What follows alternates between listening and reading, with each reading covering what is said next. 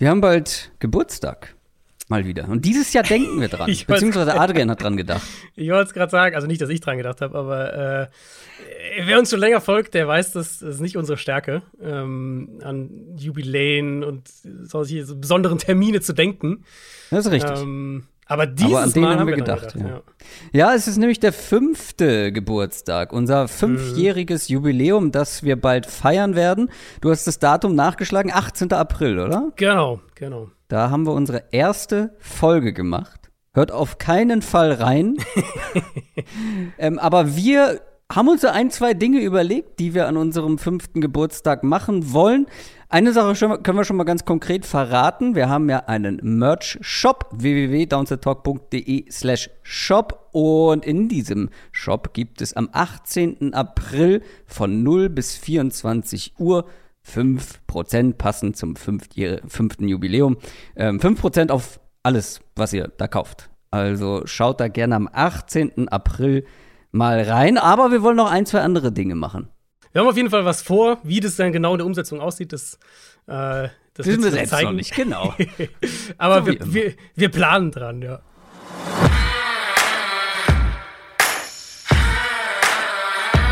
Down, Set, Talk. Der Football-Podcast mit Adrian Franke und Christoph Kröger.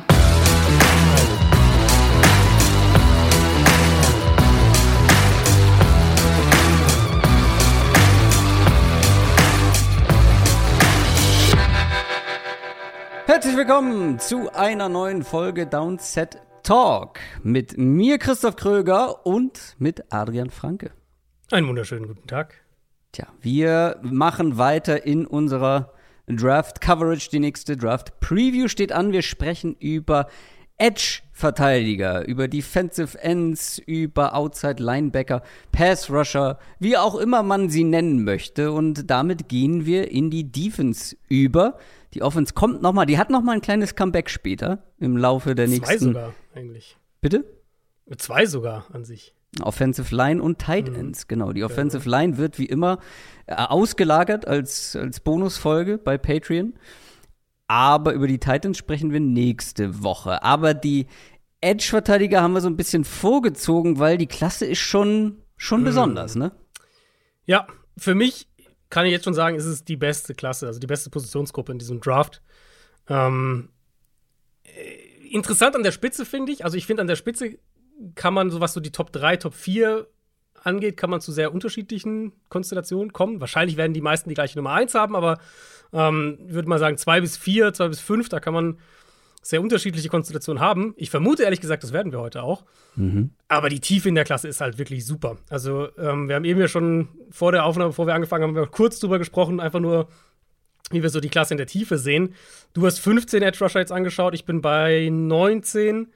Ähm, und wir sind halt beide jetzt bei 15, bei unserem 15. Edge Rusher sozusagen, sind wir beide noch in der späten dritten Runde Ja. vom Grading her. Das heißt, Ja. die, die Klasse ist wirklich in der, in der, in der Breite ist die Klasse echt gut. Ähm, sehr unterschiedliche Typen, Spielertypen. Wenn wir reden über Edge Rusher, das ist natürlich irgendwo schon erstmal eine Position, aber man muss ja nur in die NFL gucken, was für unterschiedliche Spielertypen es für diese Positionen gibt. Die sind ja alle in diesem Draft auch mit dabei. Ähm, und also, ich muss wirklich sagen, die Klasse hat mir viel Spaß gemacht und war für mich nicht nur jetzt qualitativ, dass ich sage, das ist die für mich die stärkste Positionsgruppe in dem Draft, sondern auch bei welcher, bei welcher Position hatte ich am meisten Spaß und das waren für mich ähm, die Edge Rusher. Da sprechen wir gleich drüber. Vorher noch. Quick Question. Ganz genau. Wenn ihr uns nämlich supportet, zum Beispiel über Patreon, dann kommt ihr auf unseren für Supporter exklusiven Discord-Channel und könnt uns da eine Frage stellen oder auch mehrere, ganz wie ihr wollt. Henry2209 hat das auf jeden Fall gemacht und Henry2209 schreibt, es gibt immer wieder die Idee, eine europäische Division einzuführen. Ihr seid jetzt mal Roger Goodell und die Owner haben der Idee zugestimmt. In welchen vier Städten in Europa würdet ihr ein Team installieren und wie würdet ihr versuchen, dort eine Fankultur aufzubauen? Also der erste Teil der Frage ist, glaube ich, ja, da gibt es diverse ähm, Ü- Überlegungen bzw. Auslegungssachen, welche, für welche Städte man sich entscheidet. Beim zweiten Punkt, das ist natürlich sehr hypothetisch und schwierig und äh, wir haben noch nicht so viele Fankulturen aufgebaut. Aber ich bin sehr gespannt, für welche vier Städte du dich entschieden hast. Ich würde sogar sagen, beim zweiten Punkt ähm, hat die NFL schon viel Vorarbeit geleistet. Jetzt nicht Das für stimmt, ein neues ja. Team so in dem Sinne, aber eben genau im Sinne von diese Märkte hier ähm, erschließen. Also ich, ich muss sagen, ich, in dem Moment bin ich ja ein, also ich bin ja da sehr dann äh, getrieben davon, auf welchen Märkten ich stark bin als NFL-Verantwortlicher. Und die stärksten Märkte in Deutschland, äh, in Europa sind Deutschland und, und England. Und Deutschland mittlerweile vor England. Das hat die Liga ja letztes Jahr auch äh, offiziell oder öffentlich so kommuniziert. Deswegen mein, mein Gedankengang war, also ein Team in London ist, glaube ich, der No-Brainer. Das Ja. wäre so oder so auf jeden Fall da. Da arbeitet die Liga ja im Prinzip schon auch lange dran. Ich würde ein Team nach London geben, ich würde zwei nach Deutschland geben. Städte, pff, ja. Ja, nee, das, Berlin, will, das ist jetzt wichtig. also ich habe Berlin und Frankfurt Deutsch- aufgeschrieben. Äh, Deutschland kann man so einfach sagen. Ja. Ja, ich, genau. Ich habe Berlin und Frankfurt mal aufgeschrieben. Da, da, wäre ich aber noch offen für Diskussionen. Und dann fand ich, die, das vierte Team fand ich gar nicht so leicht. Ich habe mal so ein bisschen überlegt, welche Märkte sind prominent irgendwie noch dahinter in Europa, weil so die internationalen Märkte sind ja schon so Deutschland, England, Brasilien, Japan, Australien sind so, was man oft hört. Ähm, Aber es gibt noch einen. ich habe ich hab mich für Paris entschieden, für Frankreich, weil okay. der Markt meines Wissens nach, ich habe das jetzt nicht an Zahlen belegt, aber meines Wissens nach ist das dann so, wenn wir auf Europa gucken, nach Deutschland und England, der oder einer der Märkte, die danach kommen. Ähm, ja, ich habe andere Länder.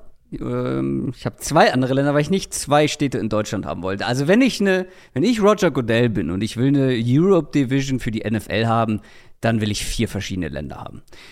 Echt? Ich glaube, ich will, ich will, dass die Stadien voll sind und die Leute. Das werden sie trotzdem sein. Glaub mal. Ähm, Okay. London ist klar. Deutschland, klar. Ähm, und wenn ich Roger Goodell bin, wird's natürlich Hamburg. Hallo. Hör mal. Also, Klar. Hamburg wird, finde ich, in dieser Diskussion immer so ein bisschen vergessen. Eigentlich ist Hamburg eine Tackle-Football-Hochburg. Also zu ähm, NFL-Europe-Zeiten. Ja, das allem, stimmt, ja, klar, Ne? ja. Äh, Und jetzt auch in der ELF. Ähm, ich glaube, beide Male im Finale gestanden, die Hamburger. Du hast halt ein paar solcher Städte in Deutschland. Das macht's ja, finde ich, das macht's noch Natürlich. attraktiver, zwei äh, sozusagen nach Deutschland zu geben, weil du hast ja, also mit Berlin und, und Frankfurt allen voran auch, ähm, hast ja noch durchaus andere Städte, die das auch für sich beanspruchen können. Ja, München hat auch eine gute Beziehung auch, zur NFL. genau. Also die Ja. haben das erste NFL-Spiel hier ausgetragen. Also objektiv betrachtet finde ich, müsste es Frankfurt sein. Subjektiv, wie gesagt, wenn ich Roger Goodell bin, wenn ich der, der Commissioner bin, dann wird's natürlich Hamburg. So, da bin ich ein bisschen biased, gebe ich zu. Und dann habe ich mal überlegt, ähm, beziehungsweise bevor ich überlegt habe, habe ich recherchiert. Und es gibt ja noch ein weiteres europäisches Land, was jetzt auch so eine, ähm, ich glaube, zwei Teams bekommen hat, ähm, die sich dann so um diesen Markt kümmern sollen, ne? So wie ähm, ist ja in Deutschland auch der Fall war. Und das ist Spanien gewesen.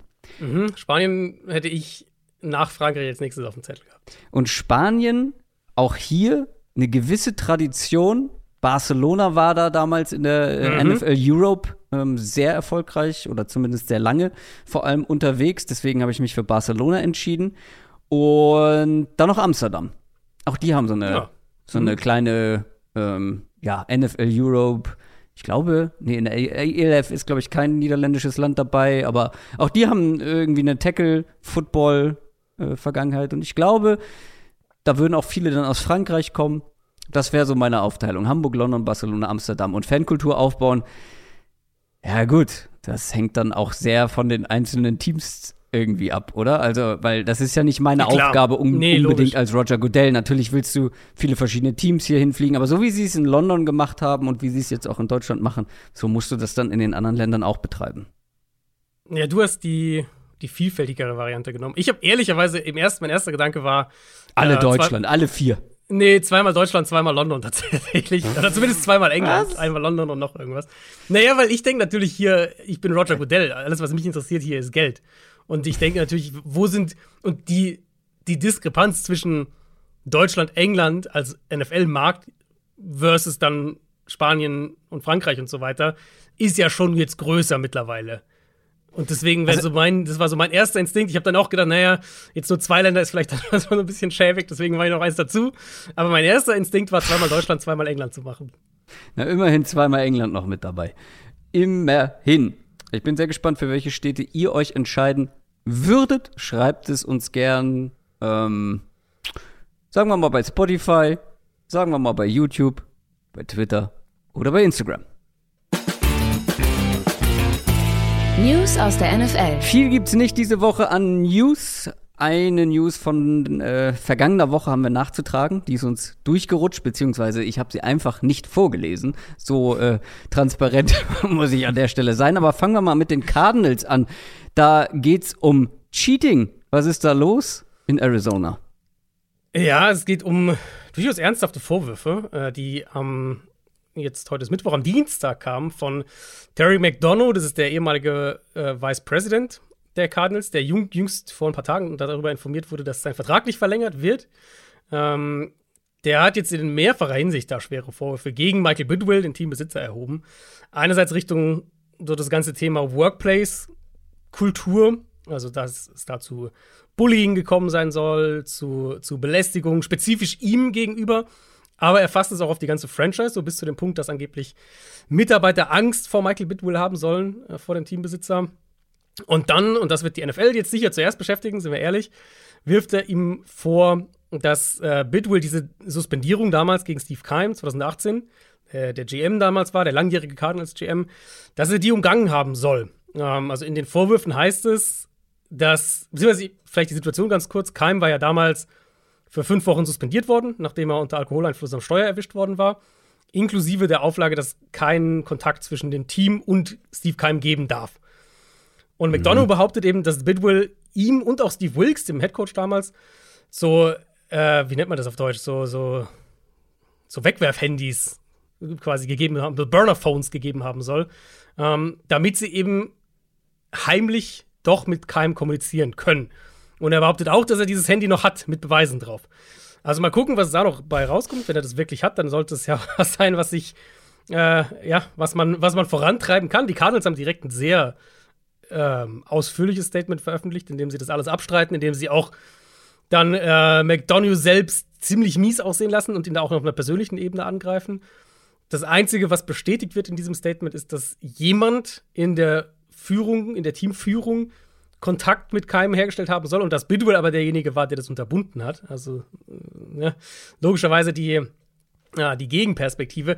Aber äh, ziemlich hässlich, ziemlich Schlammschlacht. Und wenn es da irgendwelche Beweise gibt, dann wird man das sicher bald mitbekommen und dann wird es auch Konsequenzen geben. Und ich glaube, viel mehr kann man jetzt im Moment noch nicht sagen. Ähm, wir können davon ausgehen, dass die Untersuchungen sowieso da schon laufen. Wenn das jetzt rauskommt, ähm, dann gab es da sicher schon irgendwo mal Untersuchungen vorher oder, oder die NFL hat schon mal irgendwo was mitgekriegt. Ähm, ich glaube, was man halt sagen kann, ist, dass die Organisation eh schon in einem ziemlich miesen Licht dasteht, da, dass sie bei dieser Spielerumfrage von der, von der NFLPA mit am schlechtesten abgeschnitten hat. Damals, ich meine, Steve Keim ist ja auch so eine Personalie, wo sich jeder fragt, warum Bidwill so mhm. lange an dem festgehalten hat. Ähm, ja, ich meine, das sind jetzt ernsthafte Vorwürfe, wo man dann auch wirklich vorsichtig sein muss, dass in Arizona zumindest in Teilen da auch der Fisch vom Kopf stinkt. Ich glaube, das würde jetzt nicht komplett überraschen, sagen wir es mal so. Aber das ist natürlich dann noch ja. mal ein anderes Level, diese Form. Ja, und generell würde ich sagen, ähm, also wenn wir über alte, sehr reiche, sehr mächtige Männer sprechen, dass die vielleicht nicht die mhm. sympathischsten, ähm, äh, ja, äh, Personen auf dieser Welt sind, würde mich jetzt nicht komplett schockieren. Mhm. Aber da gucken wir noch mal, was da so ähm, ja rauskommt. Jetzt kommen wir zu den News, die wir eigentlich letzte Woche schon verkünden wollten. Calais Campbell geht zu den Atlanta Falcons. Ja, der Vorteil ist, wir haben jetzt die Zahlen auch. Die hatten wir letzte Woche noch nicht, mhm. weil da war der Deal noch ganz frisch. Äh, sind ein Jahr sieben Millionen, garantierter Vertrag. Nicht unbedingt der Move, den ich aus Falcons Sicht oder aus Campbells Sicht erwartet hatte, weil ich dachte, Campbell vielleicht eher zu einem klaren Contender jetzt geht. Aber die mhm. Falcons haben halt ganz offensichtlich gesagt, letztes Jahr hatten wir eine richtig miese Defensive Line und jetzt, wir kaufen jetzt keine High-End-Pass-Rusher ein, weil die findest du jetzt auch nicht wirklich auf dem Markt und wenn, dann sind sie sehr, sehr teuer. Was wir aber machen, ist, wir holen uns ein paar physische Tone-Setter und wir werden nicht mehr das Team sein, was an der Line of Scrimmage defensiv herumgeschubst wird. Und jetzt haben sie Campbell geholt, sie haben David und Yamata geholt, mhm. Eddie Goldman ist zurück, sie haben Caden Ellis für, diese, für so eine Edge-Rolle noch geholt. Ähm, ich vermute stark, dass sie mit dem Nummer 8-Pick einen Edge-Rusher draften werden.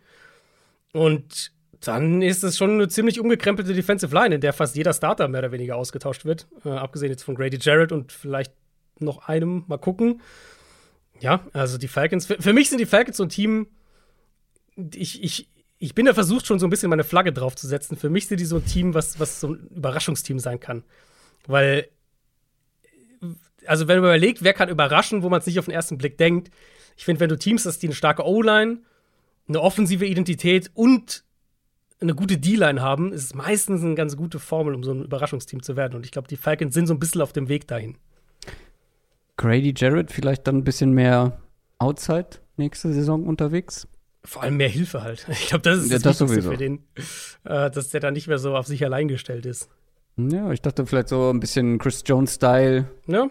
Ich meine, ich finde, vom Spielertyp könnte er das vielleicht auch. Werden wir sehen. Äh, Und wir werden Ryan Neal, den Safety, den Ex-Seahawks-Safety, werden wir in Zukunft bei den Tampa Bay Buccaneers sehen. Genau, eigentlich ja, das, den hatten wir auch gar nicht größer irgendwie behandelt in unseren Free Agent Previews, weil der auch nur ein Restricted Free Agent war und auch den, den Tender von den Seahawks bekommen hatte. Ähm, den haben sie zurückgenommen, nachdem sie Julian Love verpflichtet haben. Und Ryan Neal war eigentlich ein sehr solider Spieler für die, so in dieser Safety-Nickel-Slot-Rolle. Und das ist halt eine Rolle, wo Tampa Bay einfach niemanden hatte aktuell. Also für Tampa Bay ist es eine nette Verpflichtung, ein paar Wochen vorm Draft so der Klassiker, jetzt hast du da jemanden, der kompetent ist und starten kann und du bist nicht sozusagen darauf angewiesen, dass du im Draft einen Starter findest, weil so, wenn sie jetzt hier, wenn sie keinen mehr geholt hätten vor dem Draft, die Bucks, da wären sie schon so ein bisschen in den Draft gegangen, so mit dem, hm, eigentlich müssten wir jemanden finden, der für uns da starten kann. Das war's von den News. In ein paar Wochen ist Draft und wir gucken jetzt auf die Edge Defender.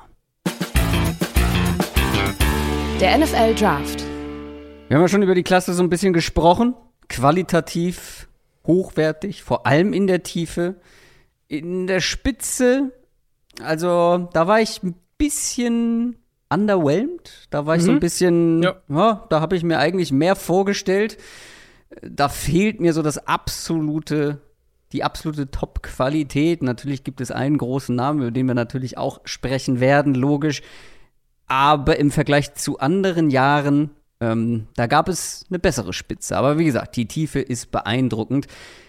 Wer ist dran? Wer fängt an? Ich habe den Überblick verloren. Äh, letzte Woche waren Running Backs, da hast du natürlich angefangen. Ah, natürlich. Das heißt, äh, Dann mach mal deine Nummer Das heißt, 10. ich darf heute anfangen. Ja, meine Nummer 10, ähm, dazu kann ich sagen, wir sind bei mir Ende der zweiten, Anfang der dritten Runde und ich habe meine 10 und meine 11 auch gleich vom Grading. Also ich werde jetzt die 11 noch nicht verraten, falls du sie hast, aber nur, dass ihr so ein bisschen Kontext bekommt. Meine Nummer 10 ist Zach Harrison von Ohio State. Mhm. Ähm, Ist bei mir nicht mit drin.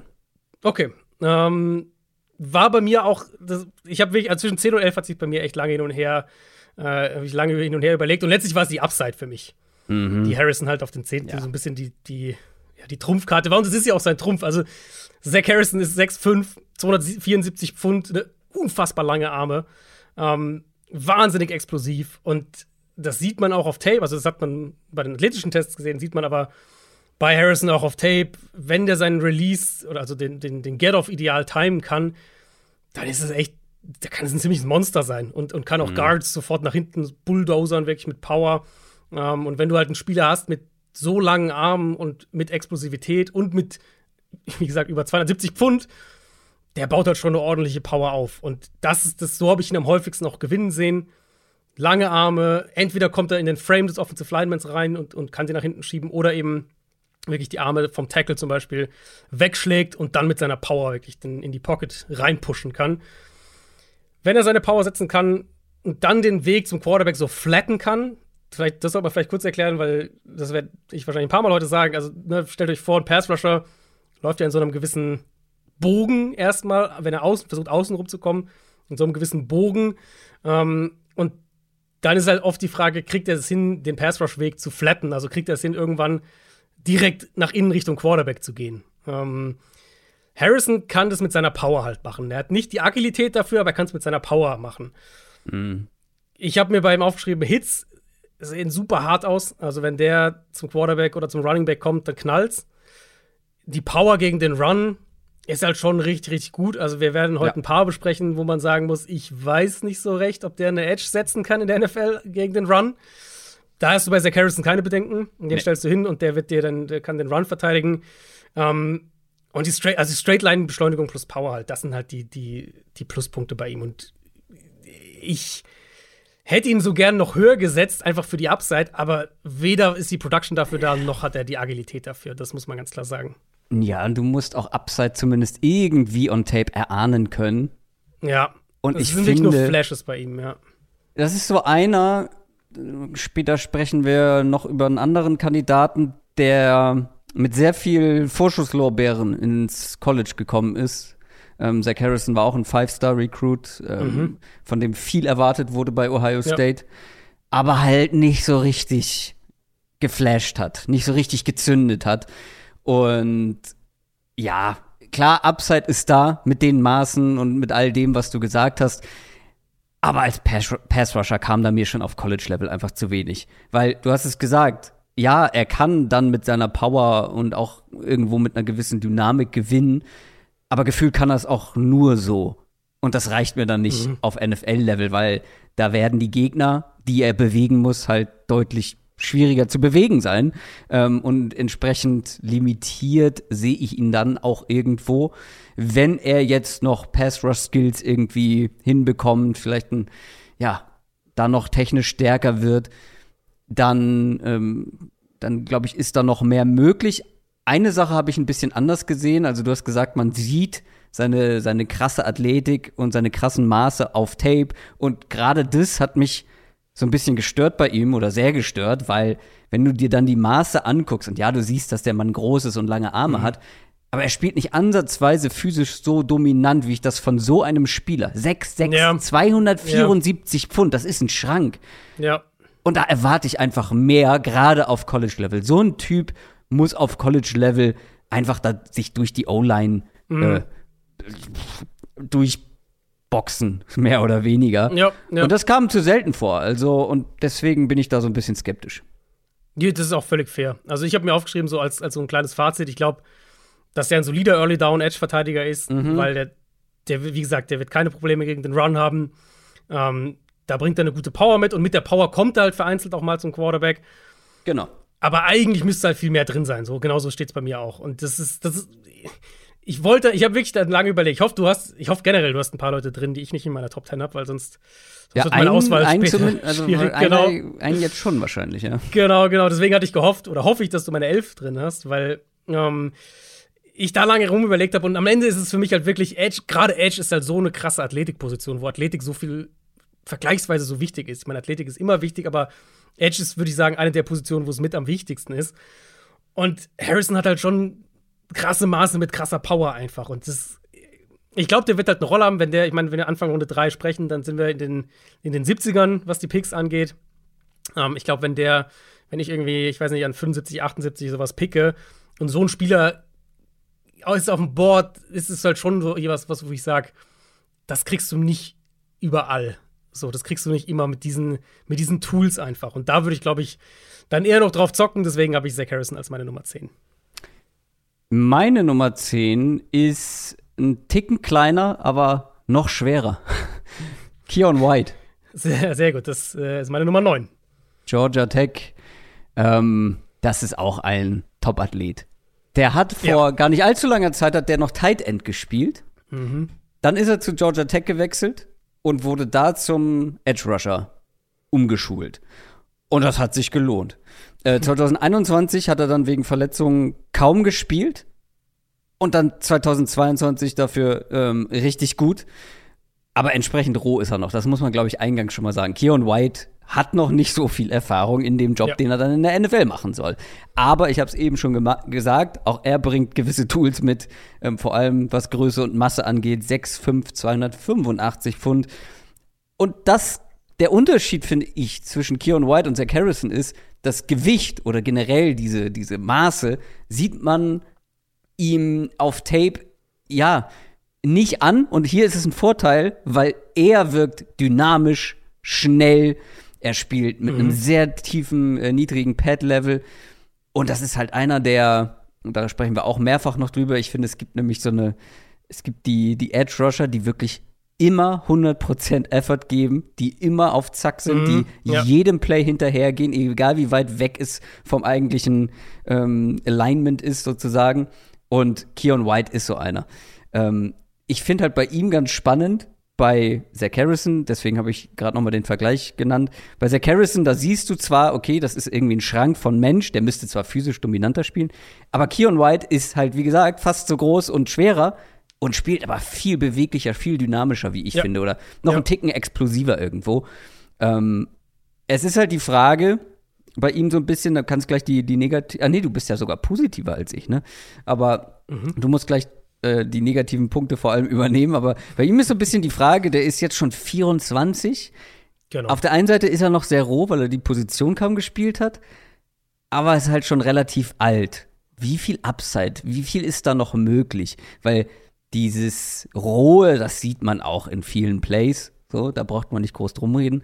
Aber Keon White, ja, spannender Spieler, weil große Anlagen im wahrsten Sinne des Wortes. Ja, ich glaube schon, dass einiges noch möglich ist. Jetzt natürlich nicht im Sinne von physisch, keine Ahnung, äh, wo wir sagen, wenn, wenn irgendwie so ein 20-jähriger Receiver reinkommt und man sagt, naja, der kann vielleicht noch Muskelmasse aufbauen oder sowas. Das bei Keon White wahrscheinlich weniger, aber halt technisch, denke ich, ist schon noch einiges möglich. Ähm, ich habe hier auch einen Tierbreak. Also, wie gesagt, Zach Harrison für mich späte zweite, frühe, dritte Runde und da habe ich einen Tierbreak dann zwischen 10 und 9 zu Keon White und White ist bei mir dann wirklich Mitte zweite Runde, also klare zweite Runde. Ähm, weil ich halt hier noch auf- mehr auf diese Upside eben gehen würde. Kann eigentlich alles nur unterschreiben, was du gesagt hast. Bewegt sich richtig, richtig gut für seine Größe. Der hat einen Spin-Move zum Beispiel, äh, Ja. was du eigentlich bei einem 285 Pfund Edge Rusher nicht unbedingt erwartest. Ähm, er zeigt halt in Ansätzen Pass-Rush-Moves. Aber ich habe mir aufgeschrieben, jetzt im Moment ist er im Prinzip eine Force, aber eine unkontrollierte Force. Und, und ich finde, so spielt er halt häufig. So, er versucht verschiedene Sachen und er hat natürlich diese Power und dann spielt er halt bei Georgia Tech. Das heißt, er wird auch in manchen Spielen, er hat ja auch sehr gute Zahlen gehabt. Ähm, 41 Quarterback Pressures, über 20% Pass Rush Win Rate, also ähm, sehr, sehr gute Zahlen gehabt. Aber natürlich hat er da manchmal auch einfach gewonnen, weil er halt physisch drei Level dominanter war als, als sein Gegenspieler. Ähm, ich glaube schon, dass noch was drin ist bei ihm, was man noch was rausholen kann, wenn man ihm noch mehr beibringt, halt die Position zu spielen. Jetzt ohne Georgia Tech da irgendwie schlecht reden zu wollen, aber er wird vermutlich auch deutlich besseres Position-Coaching bekommen Ja. in der NFL. Und, und ne, er hat jetzt also diese Rolle einfach noch nicht so lange gespielt. Und davor ähm, hat er sie bei Old Dominion noch gespielt und, und Ja, genau, wie das vorher noch Tident gespielt. Also Ja. wir reden schon von den Low-Level, äh, von eher von nicht den Low-Leveln, aber von niedrigeren Leveln College äh, Ja. Football. Ja. Und er ist halt einfach noch nicht so lange in der Position. Deswegen Keon White, super spannender Spieler. Mit den Maßen kann der auch nach innen mal rücken, ähm, hat eine gewisse Flexibilität da. Was er mit den Tools macht, die er hat, ist für mich im Moment noch ziemlich all over the place. Deswegen würde ich auch nicht höher gehen als nur neun. Aber eben, wie gesagt, zweite Runde würde ich den nehmen, selbst mit seinen 24 Jahren, weil ich denke, dass du hier einen, einen ziemlich guten Pass-Rusher oder ziemlich guten Edge-Verteidiger insgesamt, einen kompletten Edge-Verteidiger noch rausholen kannst. Eine Sache wollte ich nämlich noch richtig stellen, hast du jetzt quasi schon gemacht. Er hat schon, ähm, bevor er zu Georgia Tech gegangen ist, Defense gespielt. Das habe ich eben falsch formuliert. Ähm, ja, bei ihm ist auch eine Sache, auch bei ihm würde ich mir wünschen, dass er vor allem dann zum Beispiel gegen den Run äh, oder wenn er aufgehalten wird, dass man, dass man seine Physis einfach noch ein bisschen mehr sieht. So, dass er sich, da lässt er sich nämlich, finde ich, auch ein bisschen verbiegen manchmal oder aus dem Weg schieben, gerade gegen den Run.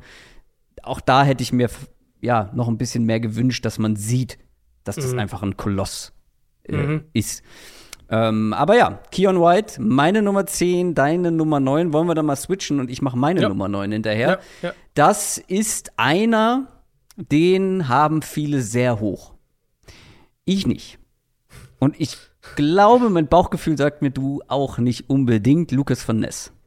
Ja, ist meine sieben. Also ich bin Mhm. da auch eher, also auf jeden Fall weiter hinten als der Konsens, ja. Ja, und ich dann noch ein Stück weiter hinten. Mhm. Das Ding ist, er war eigentlich, den habe ich relativ früh gesehen und er war relativ hoch. Und dann kamen aber noch so viele, die ich definitiv besser fand. Und ich habe es doch gar nicht gesagt. Ich hatte, ja, ich habe mich wirklich schwer getan, dann den Bereich ähm, zwischen Platz 4 und Platz ja, 9, 10, 11 so Mhm. zu sortieren, weil die sind fast alle Ende erste Runde bis irgendwo in die zweite Runde rein. Ja, vier- so vier eng ist es neun. beieinander. 4 bis 9 ist tatsächlich auch genau ein Tier bei mir. Also ich habe eine Top 3 und dann habe ich 4 bis 9 und dann habe ich 10 bis 12. Das sind meine oberen Tiers. ich habe da noch ein Zwischentier eingeschoben.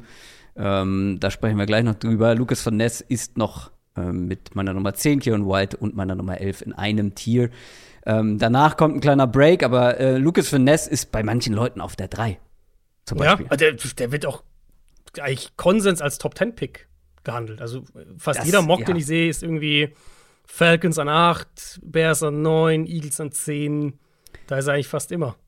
Und das kann ich nicht so richtig nachvollziehen. Ähm, es ist super schwer, Lucas Van Ness einzuschätzen. Hat bei Iowa gespielt, ist sehr groß, sehr muskulös, hat wirklich riesige Hände, riesige Arme oder lange Arme, um genau zu sein, und ist dazu noch dynamisch. Das klingt erstmal, das klingt erstmal mega geil. Aber ich fange jetzt hier vielleicht mal mit den negativen Punkten an. Also 6'5, 272 Pfund, das ist ein Klotz, den du erstmal bewegen musst. Aber der Mann hat einen Move. Über den Move kannst du vielleicht gleich noch ein bisschen schwärmen. Aber er hat nicht viel anderes. Er hat einen krassen Bull Rush Move, aber wenn sich Gegner mal drauf eingestellt haben, den ersten Versuch verteidigen konnten, dann habe ich nicht wirklich eine Antwort gesehen, selten Konter gesehen. Ähm, das war schon teilweise ermüdend, sich anzugucken auf Tape, dass er immer das versucht hat. Er hat immer seinen Bull Rush versucht. So, aber mal was anderes, eher nicht. Und gleichzeitig, wenn sich O-Liner mal zum Beispiel schnell aus seinem, We aus seinem Weg herausbewegt haben, weißt du, er will den Bullrush-Move ansetzen, so, die haben aber irgendwie ein anderes Alignment, müssen sich um, ja, keine Ahnung, den Defensive Tackle kümmern, dann ist Lucas Van Ness auch gerne einfach mal hingefallen, vorne über. Ganz Ja. stumpf nach vorne, klatsch. So. Äh, also, das sieht sehr danach aus, als würde da jemand genau wissen, in was er gut ist, und das versucht er halt immer zu machen, weil es im College auch gut geklappt hat. Und die zweite Sache, warum er dann auch immer weiter gefallen ist bei mir, der hat A in einer sehr starken Defense von Iowa gespielt, wo einige andere sehr gute Leute am Start sind. So gut, dass Lucas Finesse nie Starting-Spieler war in dieser ja, das Defense. ist, das ist kurios. Also, man muss ehrlicherweise sagen, ich finde schon, dass er, ähm, also von dem, was ich jetzt von Iowa Defense gesehen habe, hätte er schon starten sollen. Das ist bei Iowa, ist es, glaube ich, ich glaube auch so ein bisschen so eine Altersgeschichte, dass sie da, dass das irgendwie mit reinspielt. Ich meine, er hat ja trotzdem viel gespielt. Letztlich ist es ja so die Frage, okay, wie viel, wie viel Value legen wir jetzt drauf, ob er der Starter ist oder nicht. 271 Pass Rush Snaps letztes Jahr gehabt. Ähm, aber ja, er war nie nomineller Starter, ja, das stimmt. Lucas Finesse ist reizvoll und das kann ich auch total nachvollziehen. Mit den Maßen, mit der Athletik, die er auch bei der Combine gezeigt hat. Wirklich herausragende Combine ähm, abgeliefert. Und wenn der sich als Pass-Rusher weiterentwickelt, der bringt athletisch alles mit. Gegen den Run, ähm, ja, glaube ich, wird er auch in der NFL gut aussehen können. Der Bull Rush wird auch hier und da mal erfolgreich sein. Aber er muss sich noch weiterentwickeln. Das ist dann echt eine, ja, ein High-Risk-Move, den in den Top Ja. 10 zu nehmen. Ja, genau, das ist, ist halt genau der Punkt. Also, ich finde, das mit der Starterrolle ist das eine. Er hat, ich habe die Stat gesehen, da- dass er nie, nee, dass er ein Spiel hatte mit über 50 Snaps. Also ein Spiel, wo er Genau. mehr als 50 Snaps gespielt hat. Das ist halt schon, ja, ist halt schon eine Rotationsrolle irgendwo dann. Auch wenn er viel auf dem Platz letztlich stand in, in, und, und konstant auf dem Platz stand, aber halt doch nie jetzt in so einer, ich spiele jede Woche meine 50, 55 Snaps. Ähm, ja, was macht er posit- also was macht er gut? Ähm, er hat den Spitznamen Hercules bei Iowa und ich würde sagen, das passt eigentlich ganz gut, weil äh, groß, schwer und jede Menge Power steht bei mir drüber bei Lucas Van Ness. Er ist ein Bullrusher, ganz klar in erster Linie. Ähm, sehr guter Geld-Off, spielt mit guter Leverage, Power halt dann, das ist halt sein Spiel, das ist das, was er vor allem jetzt kann, was er vor allem Day One mitbringt ähm, in, in sein NFL-Team. Ich fand ihn ehrlicherweise fast besser in. Also ich fand in, wo er halt nicht dieses, weil ich finde, also diese, diese, was du so beschrieben hast, so äh, fällt da hin und so, diese Balanceprobleme, ich finde, es ist bei ihm auch viel dieses, dass er sich zu weit vorlehnt im Bullrush und halt dann eben aus der, aus der Balance kommt. Dadurch, wenn halt, äh, wenn der, wenn der, wenn der Gegenspieler das antizipiert. Innen, wo, der, wo die Räume natürlich enger sind, wo es eben weniger Platz für den, für, den, für den Lineman gibt, um zu manövrieren und zu blocken und auszuweichen und anders zu spielen. Innen fand ich ihn fast besser, auch als Pass-Rusher. Ähm, wie gesagt, weil er spielt ja mit guter Leverage. Er, er, ist ja jemand, der gut vom Snap wegkommt und, und da hat er in meinen Augen auch mehr Plays gemacht. Also mir ist er da häufiger positiv aufgefallen als außen. Und mit über 270 Pfund kannst du den ja auch mal nach innen schieben. So ist es ja nicht. Deswegen, ich frage mich, ob, ob Van Ness vielleicht in die Liga kommt und wirklich so eine ähm, also jetzt sagen wir zum Beispiel die Eagles ihn nehmen würden, das wäre ja eigentlich ein guter Spot für ihn, weil da muss er nicht sofort starten. Mhm. Und die rotieren ihn halt mal rein. Dann spielt er mal innen, mal außen und du hast so ein bisschen deinen dein Power-Rusher, so ein Brandon Graham-Ersatz dann perspektivisch. Das kann ich mir schon vorstellen. Aber ich würde halt klar sagen, du musst bei ihm einiges projecten. Also ja, er genau. ist halt wirklich noch ein gutes Stück davon weg. Wie gesagt, jetzt nochmal, also mir hat er als, als Interior Rusher besser gefallen als außen. Und das sagt ja eben auch was darüber, wo ich ihn außen sehe. Und außen als reiner Edge Rusher ist er für mich halt noch kein, ähm, weiß ich, kein Top 20 Spieler in diesem Draft und keiner, den ich Top 10 draften würde. Von der Grade her habe ich äh, Lukas Van Ness in der späten ersten, frühen zweiten Runde für eben die Athletik, für das, was er werden kann. Ähm, du kannst ihn auch zum Beispiel früh in der Karriere ins Special Team stellen. Der hatte zwei geblockte Punts, Punts letztes Jahr, was ja auch nochmal unterstreicht, dieser Get-Off, diese Explosivität, die sind halt in seinem Spiel da. Ähm, aber Van Ness draftest du nicht und der ist dein Day One Edge Rusher. Das sehe ich einfach nicht bei ihm. Ja. Nee, da gehe ich mit und ich bin auch, was das Grading angeht, noch ein, ein, Stück, ein Stückchen niedriger. Er ist ja auch nur meine Nummer 9. Wer ja. ist deine Top 8? Meine Nummer 8 ist Will McDonald von Iowa State. Uh. Ja, den habe ich ein gutes Stück höher. ich vermute, dass du den höher hast. Ähm, dann wollen, wir ihn, wollen wir ihn skippen? Ich okay, ihn, so hoch oder was? Okay, dann lass uns skippen. Hm, ja, doch, noch, dauert noch ein paar Plätze. Dann mach du weiter. Äh, meine Top 8 ist BJ Ojulari. Das ist einer der Spieler, wo ich weiß, dass den viele hochhaben. Der ist bei mir nicht in der Top 10. Oh, der war lange noch weiter oben, bis halt dann echt last minute noch ein paar andere, unter anderem Will McDonald kam und ihn weiter nach unten geschoben haben. BJ Ojolari, LSU-Spieler, Bruder von Aziz Ojolari. Und den mhm. mochte ich auch schon. Und BJ mag ich auch. auch. Ja. Den, mochte ich, den mochte ich mehr, den Bruder. Ja, ich, ich mag BJ eigentlich auch ganz gerne.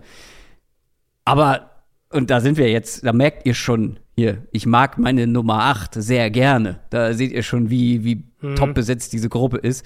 BJ Ojolari ist ein bisschen klein, nur 6'2, nur 248 Pfund. Also wir haben gerade über sehr viele Schränke gesprochen. BJ Ojolari ist das nicht unbedingt, also im normalsterblichen Vergleich schon, aber nicht, was Edge Rusher in der NFL angeht. Ja. Ähm, was Ojolari so an, an Größe, an Size fehlt, das macht er mit Explosivität und Technik wieder wett. Bei LSU hatte er sehr starke und produktive Jahre. Mehr als 100 Pressure, Pressures und äh, 100 Tackles in den letzten zwei Jahren, also richtig gute Zahlen. Das ist einer, der super schnell von der Line of Scrimmage loskommt. Sein erster Schritt ist sehr explosiv. Der arbeitet, finde ich, gut mit seinen Händen, hat sehr lange Arme. Auch damit kann er so ein bisschen sein, ja, seine Schmalheit kaschieren. Riesige Hände. Ähm, generell, du kommst halt als Gegenspieler sehr schwer an ihn ran, weil er halt sich mit den Händen so gut ähm, den Weg freiräumen kann. Ich finde, er hat einen guten Bend, also er kann sich gut um die Edge herumlegen, eine gute Beweglichkeit und Flexibilität. Ich finde, er hat oft außen herum gewonnen, ähm, kann wirklich so ein Speed-Rusher in der NFL sein. Und ja, er hat seine Nachteile, über die du gleich gerne sprechen kannst, aber ich finde, als, als Speed-Rusher, als explosiver Spieler, ähm, stand jetzt so ein richtig guter Third Down, Passing Down, Outside Linebacker.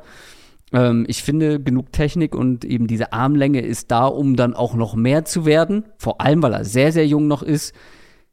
BJ Ojulari hat mir echt gut gefallen. Hast du deine Grade gesagt gehabt? Ähm, da bin ich, lass mich das kurz, da sind wir ja Anfang, Mitte, zweite Runde. Okay, also ich habe ihn Anfang dritte. Äh, uh. Das ist meine Nummer 12.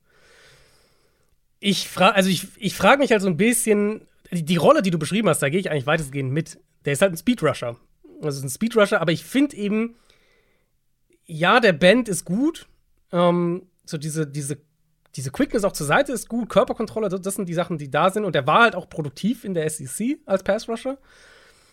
Aber ich frage mich bei Ojulari so ein bisschen, ob er nicht zu eindimensional in seinem Spiel ist. Und ob dann, wenn er zu eindimensional in seinem Spiel ist, ob dann er mir da gut genug ist.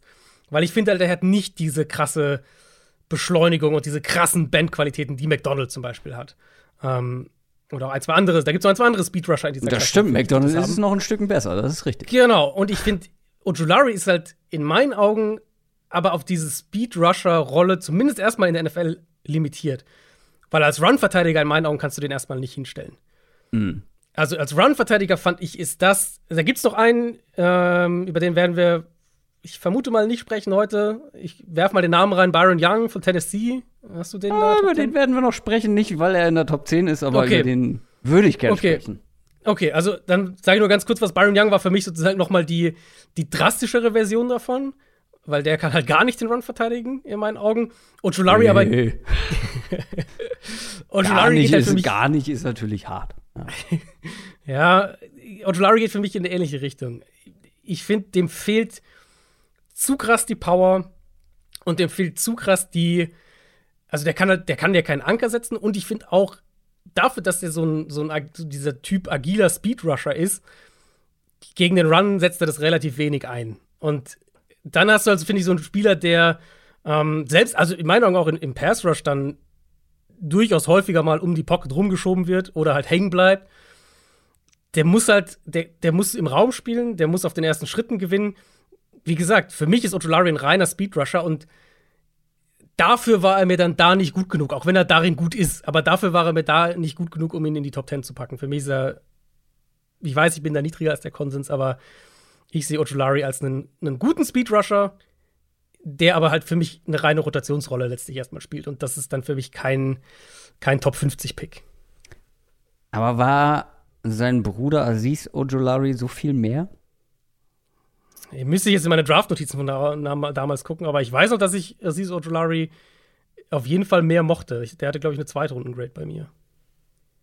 Also BJ Ojolari, meine Top 8. Und damit sind wir bei deiner Top 7 angelangt. Ne, die hatten wir schon, das ist ja Van Ness. Oh, die hatten wir schon. Dann mache ich direkt weiter mit meiner Nummer 7. Felix. Felix Sehr Anodike Usoma. Das ist meine Nummer 6. Ja. Ah, ich hätte ihn gerne noch höher gepackt, aber die vor ihm, da sind wir dann schon in dem nächsten Tier und es war einfach nicht möglich. Aber ähm, ich mag ihn sehr. Kansas State Edge Defender Felix Anodiki Usuma. Ähm, ich finde, der ist eins der besten Gesamtpakete in dieser Klasse. Ähm, 6'3, 255 Pfund. Ähm, ich weiß, andere sehen ihn ein bisschen anders, aber ich fand ihn relativ komplett. Das ist ja alleine was die Maße angeht schon kein Monster, aber absolut ausreichend, vor allem im Vergleich zu anderen. Ein, äh, BJ Ojulari ist noch ein gutes Stück leichter. Ähm, ist auch einer, der auf den ersten Schritten unglaublich explosiv ist. Ähm, der schießt schon mal einfach in die, in die Pads der Gegner und gewinnt deshalb einfach, weil die, die Offensive Tackles dann einfach ja überrascht sind und, und ähm, gar nicht mit dieser Wucht umgehen können, auf, die da ähm, auf sie zukommt. Und was er herausragend macht, ist wirklich die Gegenspieler zu halbieren. Das klingt jetzt brutaler, als es gemeint ist. Also was ich meine, ist, dass er wirklich gezielt hat, eine Schulter attackiert. Der versucht nicht unbedingt komplett außenrum, ja, an der Schulter vorbei. Er versucht nicht wie ein Bullrush einfach komplett durch den Gegner durch, frontal, sondern so ein Mittelding. Er, er attackiert eine Schulter und versucht dann die, die Offensive Tackles zu drehen. Und das ist mal die Außenschulter, das ist mal die Innenschulter. Und das macht er richtig gut. Halt mit dieser Explosivität schießt er in diese eine Schulter rein. Äh, wie gesagt, manchmal auch echt innen. Ähm, das macht ihn einfach zu einem richtig guten Gap-Shooter, weil, wie gesagt, das macht er auch gerne mal bei den B-Gaps, also auf der, über die Innenschulter der, der Tackles. Und generell fast, äh, ja, kann das ganz gut machen, dass er diese, diese Explosivität, diesen Speed, den er hat, auch dann in Power, in eine gewisse Dynamik ähm, umsetzen kann, mehr oder weniger. Hat mir gut gefallen, Anudiki Usoma. Ähm, aber er ist dann, ja, nicht ganz oben mit dabei, ist in einem Tier mit BJ Ojolari gelandet. Ja, ich habe mir bei, bei Anidiki Usama auch aufgeschrieben, Floor sehr hoch. Ich Mhm. sehe halt nicht das Ceiling dieser absoluten Top-Prospects. Genau. Das war, genau. Genau, also ich, aber ich bin von der Grade her halt hier schon später erste Runde. Ne? Also ähm, da sind wir schon Ja. recht hoch bei mir. Mhm. Ich mochte den sehr. Also ich finde auch gerade, du hast jetzt, du hast jetzt schön, ohne es so zu sagen, aber du hast schön umschrieben, die Sachen, die halt bei einem Keon White oder bei einem Lucas Van Ness fehlen, die hat Anju Kusama halt im Sinne von, der hat halt einen Plan. Also der hat halt Pass-Rush-Moves, der hat verschiedene Wege, um zum Quarterback zu kommen. Der weiß, wie er diese Moves auch einsetzt oder eben, wie du gesagt hast, er macht nicht irgendwie kopflos, planlos irgendwas, sondern hat halt wirklich einen Plan im Pass-Rush. Und das fand ich bei ihm halt schon sehr, sehr positiv. Geldof habe ich auch ganz weit oben. Ähm, High Motor habe ich bei ihm ganz weit oben. Ich finde, der baut eine gute Power auf, wenn er nach innen attackiert. Der hat Bending-Qualitäten. Der kombiniert das dann mit seiner, mit seiner Physis, wenn er als, als also wenn er außen eng um den Tackle rumkommt. Und ja, ich, also das Komplettpaket einfach bei ihm war ich echt. So, so ein bisschen habe ich ihn geschaut und war so, warum reden nicht mehr über den? Der ist eigentlich ziemlich gut. Ähm, war auch jetzt zwei Jahre bei, bei Kansas State, sehr produktiv. 2021 schon 14,5 Tackles, 4 Loss und 11 Sacks. Ähm, letztes Jahr 8,5 Sacks, 11 Tackles for Loss, knapp 50 Quarterback Pressures. Der hat mir echt gut gefallen. Ich glaube nicht, dass der mal ein Elite Pass Rusher werden wird in der NFL. Aber das ist eine, der kann eine absolute High, High, High-End Nummer 2 werden. Und wenn wir dann überlegen, Positional Value und, und wie wichtig so eine Rolle ist, ist das halt für mich jemand, wo ich sage, nimm den an 30, 31, 32, wie auch immer, ist so späte erste Runde. Und ich glaube, dass du einen sehr, sehr guten Spieler und vor allem auch einen, ich meine, das ist immer schwierig zu sagen, aber einen vergleichsweise sicheren Spieler bekommst, weil Ja. Anju Kusama ist für mich zu komplett, um zu basten. Also ich glaube nicht, Ja. dass der, dass wir da in zwei Jahren sagen, irgendwie gucken und sagen, boah, das war ja komplette Katastrophe. Das kann ich mir bei ihm nicht vorstellen. Und da gibt es halt Spieler, auch pff, ein, zwei, über die wir noch sprechen, wo ich mir das eher vorstellen kann. Definitiv. Ähm, und das, dieses Gesamtpaket hat mir wirklich sehr, sehr gut gefallen. Und also dann sind wir da doch komplett auf einem Nenner, ähm, was, die, was die Einschätzung angeht. Ich bin etwas niedriger, aber ich bin so ein bisschen im Zwiespalt, weil ja, ähm, weil dann halt viele absolute Top-Athleten noch kommen und vor ihm gelandet sind, sagt man bei Anodiki äh, Uzuma, ja, Upside ist vielleicht nicht so da. Aber vielleicht ist ja noch Upside da, weil der ist vor allem auch noch sehr, sehr jung und ist jetzt auch keine Nudel. Ne? Also der ist, der ist immer noch, wie, wie ich schon gesagt habe, der ist kein Monster, aber das sind absolut ausreichende Maße, um als äh, Edge Rusher in der NFL bestehen zu können. Und ähm, ja, er ist vielleicht nicht ganz dieser absurde Athlet wie viele andere, aber ich glaube, da könnte auch noch was gehen. Ich gehe da komplett mit. Also ähm, der ist relativ sicher. Anfang Genau. zweite, äh, eher, eher Anfang zweite, Mitte zweite Runde würde ich da auch zuschlagen. Ende Runde Also- eins würde ich es aber auch nicht kritisieren. Genau, das ist also der Punkt. Natürlich, idealerweise äh, kriegst, du noch, kriegst du noch irgendwie Anfang der, der nächsten Runde, aber wenn wir jetzt, also das ist halt genau die Range, wenn du guckst, was für Spieler sind letztes Jahr so zwischen 25 und 35 gegangen. Jermaine Johnson, also was für Pass Rusher, Jermaine Johnson, George Karlaftis, ähm, Logan Hall habe ich hier noch, Abby Caddy war Pick 38, gut, ist schon ein bisschen später, aber gerade so diese, diese, Erst, diese Erstrunden-Picks, Jermaine Johnson war 26 zu den Jets, Karlaftis 30 zu den Chiefs, das waren dann für mich auch so Spieler, wo ich gesagt habe, ich kann mir nicht vorstellen, dass die basten.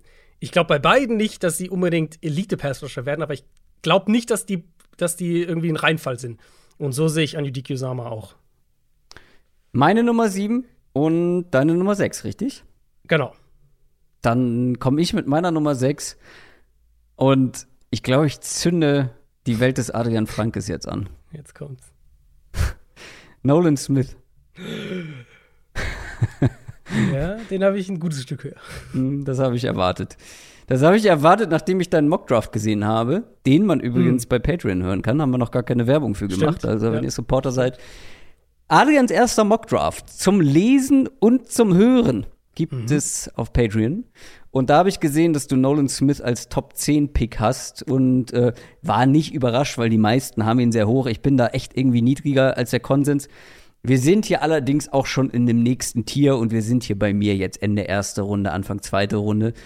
Aber da ist dieser Bereich halt einfach super eng und da musste ich auch ein bisschen mit Bauchgefühl gehen und alle anderen in diesem Tier haben mir irgendwie besser gefallen als Nolan Smith. Ich habe irgendwie so ein bisschen meine Zweifel. Also, Nolan Smith, Georgia, 2019 Nummer 1 Recruit gewesen auf College-Level. Also, der kam schon mit reichlich Vorschusslorbeeren, war auch damals schon ein athletischer Freak und das ist er heute noch.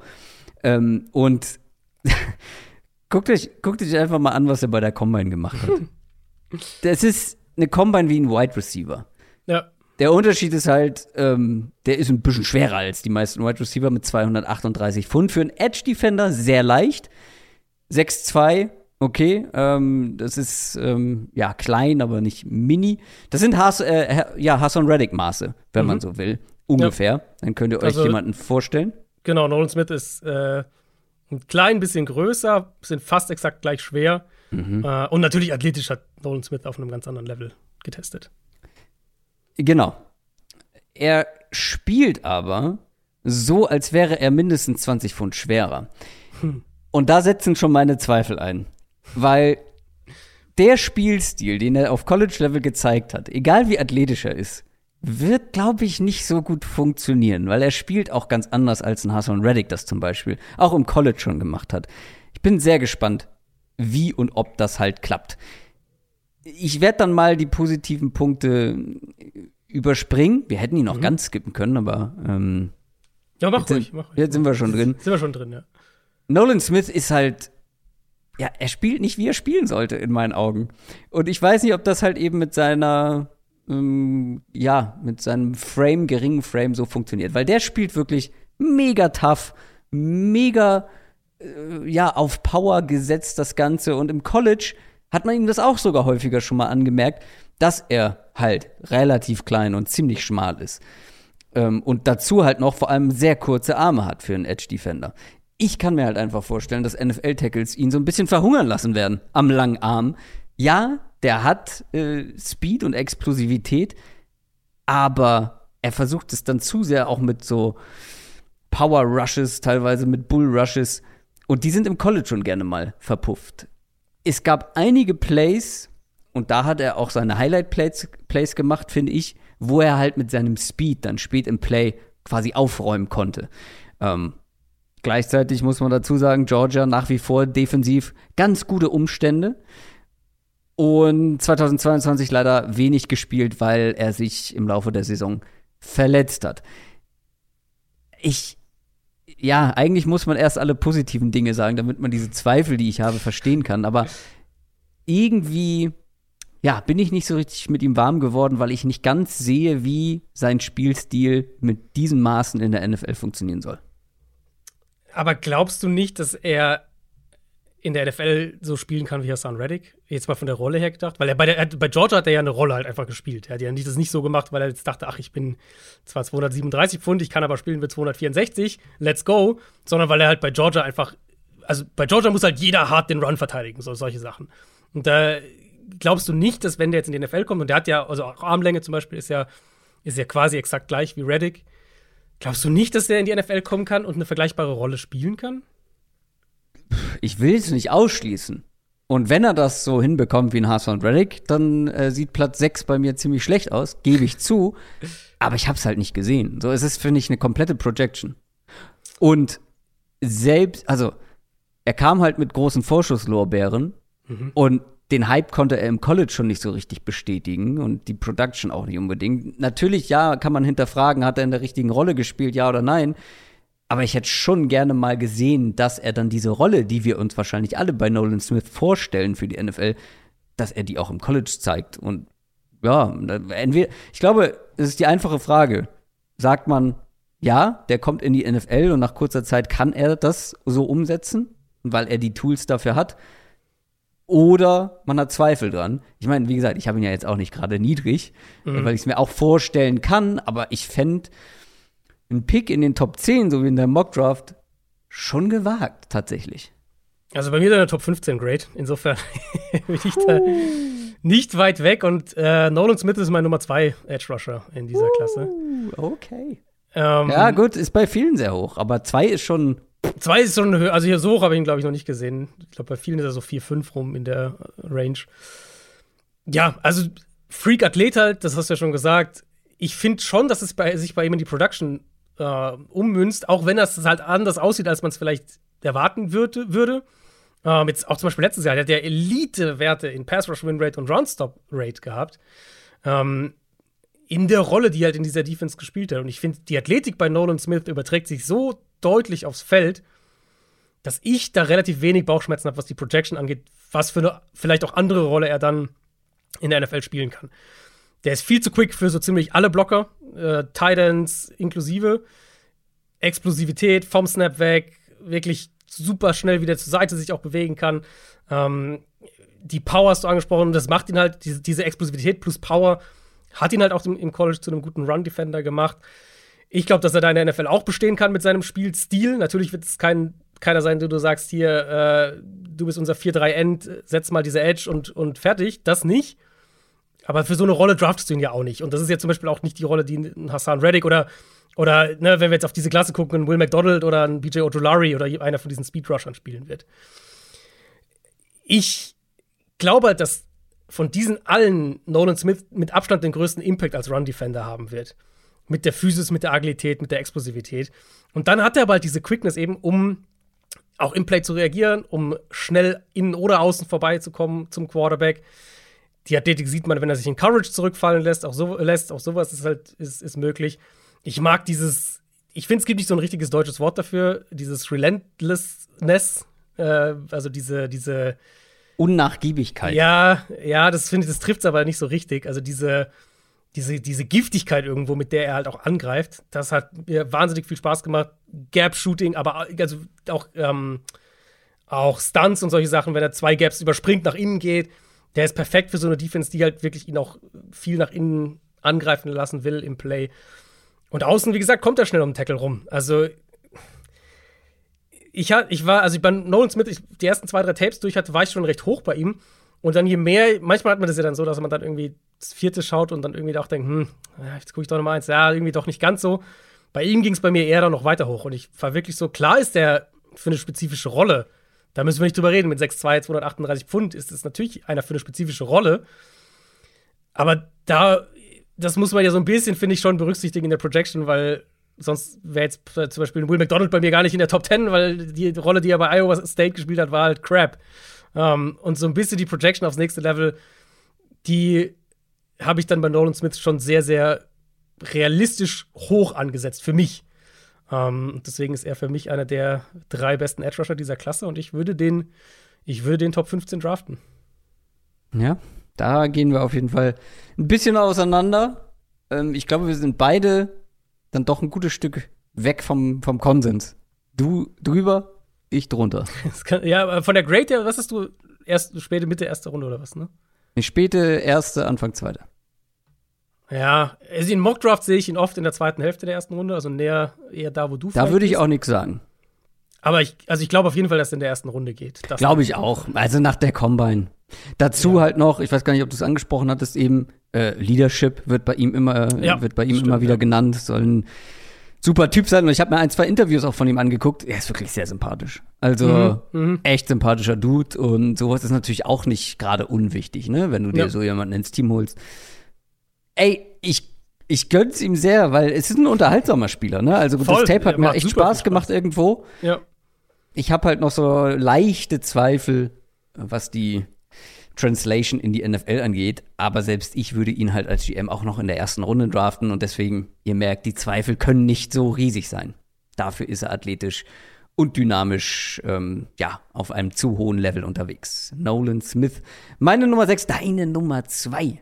Das ist hoch. Dann sind wir, na, lass uns noch mal äh, die, die bisherigen Platzierungen durchgehen, mhm. weil das waren jetzt viele Namen, viele Zahlen, mhm. viele unterschiedliche Platzierungen auch tatsächlich. Meine Nummer 10 war Keon White, Georgia Tech. Äh, da sind wir so Mitte, Ende Runde 2, genauso wie bei meiner Top 9. Lucas Van Ness, Iowa. Dann kommen wir schon in Richtung Anfang, Mitte Runde 2 auf der 8 BJ Ojulari, LSU und Felix Anodiki Usoma, Kansas State. Der ist auf der 7 und auf der 6 noch ein Tier drüber. Ende Runde 1, Anfang Runde 2, Nolan Smith, Georgia. Genau, bei mir äh, ist Platz 10. Da sind wir ganz am Ende der zweiten Runde bis zur frühen dritten Runde. Zach Harrison von Ohio State. Dann habe ich einen Tierbreak, weil dann kommen wir klar in die zweite Runde bei mir. Da habe ich dann Keon White von Georgia Tech auf der 9. Äh, Will McDonald, Iowa State, zweite Rundengrade bei mir auf der 8. Um, Lucas Van Ness habe ich dann, da sind wir dann Anfang zweite bis Ende erste Runde auf der 7. Und gleiche Grade, kleines bisschen höher, Felix Anjudikusama von Kansas State ist meine 6. Dann mach doch direkt deine Top 5. Ich hoffe, du hast ihn gesehen. Er war auf der Liste, äh, die ich dir geschickt habe. Ich hoffe, du hast ihn mhm. gesehen. Meine Nummer 5 ist, glaube ich, auch Chocker, den habe ich zumindest nirgends irgendwo in der Top 10 gesehen, ist Isaiah Foskey von Notre Dame. er, ist, er ist nicht so weit weg von der Top 10, aber er ist nicht in der Top 10 bei mir. Mhm. Ja, da bist du auf jeden Fall dann näher beim Konsens als ich. Ich Moment, weiß, dann hast du ihn ja Ende Runde 1? Ja. Ah, ich habe ihn Runde 3. Anfang Runde 3. Sehr gut. Sehr gut. Sehr gut. Sehr okay. gutes Stück auseinander. Ja. Nee, aber ich weiß, ich weiß auch, dass den, dass den viele nicht so hoch haben und ich weiß auch warum. Also ich kann es voll nachvollziehen, weil er ist ein super inkonstanter Spieler. Und ja. ich glaube, maßgeblicher Punkt bei ihm ist halt einfach, das Thema hatten wir jetzt bei vielen und bei einem hatten wir es ausdrücklich positiv bei Anjudi Kusama, ähm, ist halt das Thema Pass-Rush-Plan. Und der fehlt halt bei Isaiah Foskey oft noch. Und das ist halt echt so ein Ding, wo ich sage, das ist halt, das ist, das ist nicht das, was ich haben will von einem, von einem Edge-Rusher, natürlich nicht. Aber ja. was ich auch glaube, daran kannst du arbeiten. Ähm, und mhm. wenn ich halt bei Foskey drauf gucke, was der kann und was der werden kann, und darum geht es ja irgendwo letztlich in dem Draft. Ja, mir ist jetzt nicht so wichtig, was ist das für ein Spieler 2023, sondern was ist das für ein Spieler 2023 und die nächsten fünf Jahre. Oder sogar länger, idealerweise. Und bei Foskey glaube ich halt, dass da echt viel noch drin ist. Ähm, mm. Athletische Tools sind super, Größe ist super, Armlänge ist super. Explosivität sehr, sehr gut. Agilität hatte, also ich war schon recht positiv von seinem Tape dann, was die Flashes angeht. Ähm, hat da aber noch mal krasser getestet, als ich das gedacht hatte. Production bei ihm war da. Letztes Jahr 10,5 Sacks, 13,5 ähm, Tackles for Loss. Das Jahr davor auch, äh, meine ich, zweistellig gewesen. Der ist violent auf erstem Impact. Richtig Power. Mhm. Mhm. Ich mag wieder mit den langen Armen manchmal schon arbeitet. So, das ist halt, das muss man immer dazu sagen. Und dadurch bleibt er halt oft auch im Play. Also es ist selten einer, wo ich sage, der wird so rausgewaschen. Wie halt so viele von diesen Rushern, auch die wir jetzt schon besprochen haben. Keon White hat das Problem noch. Ähm, McDonald haben wir jetzt noch nicht besprochen, aber der hat das Problem. Van Ness hat das Problem. Viele von denen, die halt so ein bisschen dann mal so ein Play rausgewaschen einfach werden. Und bei Forsky, finde ich, ist es relativ selten passiert. Beschleunigung, Speed, Physis, alles da. Ich fand, der hat oft schnell außenrum gewonnen, auch ohne dass jetzt der Elite-Bender wäre. Aber weil er halt hm. gut vom Snap wegkommt und weil er dann halt mhm. die Hände vom Tackle wegschlägt und mit seiner Power dann nach innen kommen kann. Und die Physis flasht halt einfach total bei ihm. Und die, die Mittel, die er in seinem Arsenal hat, die sind halt einfach, da, da, ist, da muss noch Arbeit her. Ähm, aber für mich ist das einer der Top-Upside-Rusher in dieser Klasse. Er hat übrigens auch vier Punts in seiner Karriere geblockt, also kannst du noch erstmal ein Special-Team packen, wenn du willst. Ich glaube, dass er echt noch richtig Upside hat. Wenn der einen besseren Floor via, via Technik und via Pass-Rush-Plan bekommt, was, wie gesagt, möglich sein sollte in meinen Augen, dann kann der richtig gut werden. Und ich hatte den erst so auf sieben rum. Also in meiner Top 10 war er eigentlich relativ direkt, als ich ihn, nachdem ich den gesehen hatte. Aber dann habe ich mir gesagt, okay, ich mag ihn eigentlich mehr als Van Ness. Und er hat halt ein gutes Stück mehr Upside als Anju Kusama. Und deswegen ist er bei mir am Ende auf der 5 gelandet, mit der gleichen Grade ähm, wie die beiden. Ich weiß, ich weiß heute nicht so richtig, ob ich mit Adrian Franke spreche oder Trent Balky. also so sehr blind vor Liebe, äh, was diese Athleten angeht, was diese die Adonisse auf den auf dieser Position angeht. Äh, ja, äh, okay. Ähm, mir hat er nicht so gut gefallen, äh, offensichtlich. Mhm. Ähm, das, was du an positiven Punkten gesagt hast, gehe ich grundsätzlich mit. Also der gewinnt mit seiner Athletik und Dynamik, aber ich finde ihn halt ansonsten nicht wirklich special. Also mhm. ich finde, dass halt gerade jemand mit diesen Maßen, mit dieser Athletik, die er auch bei der Combine ähm, ja dann auch gezeigt hat irgendwo, dass der physisch auch hier ein bisschen dominanter spielen sollte.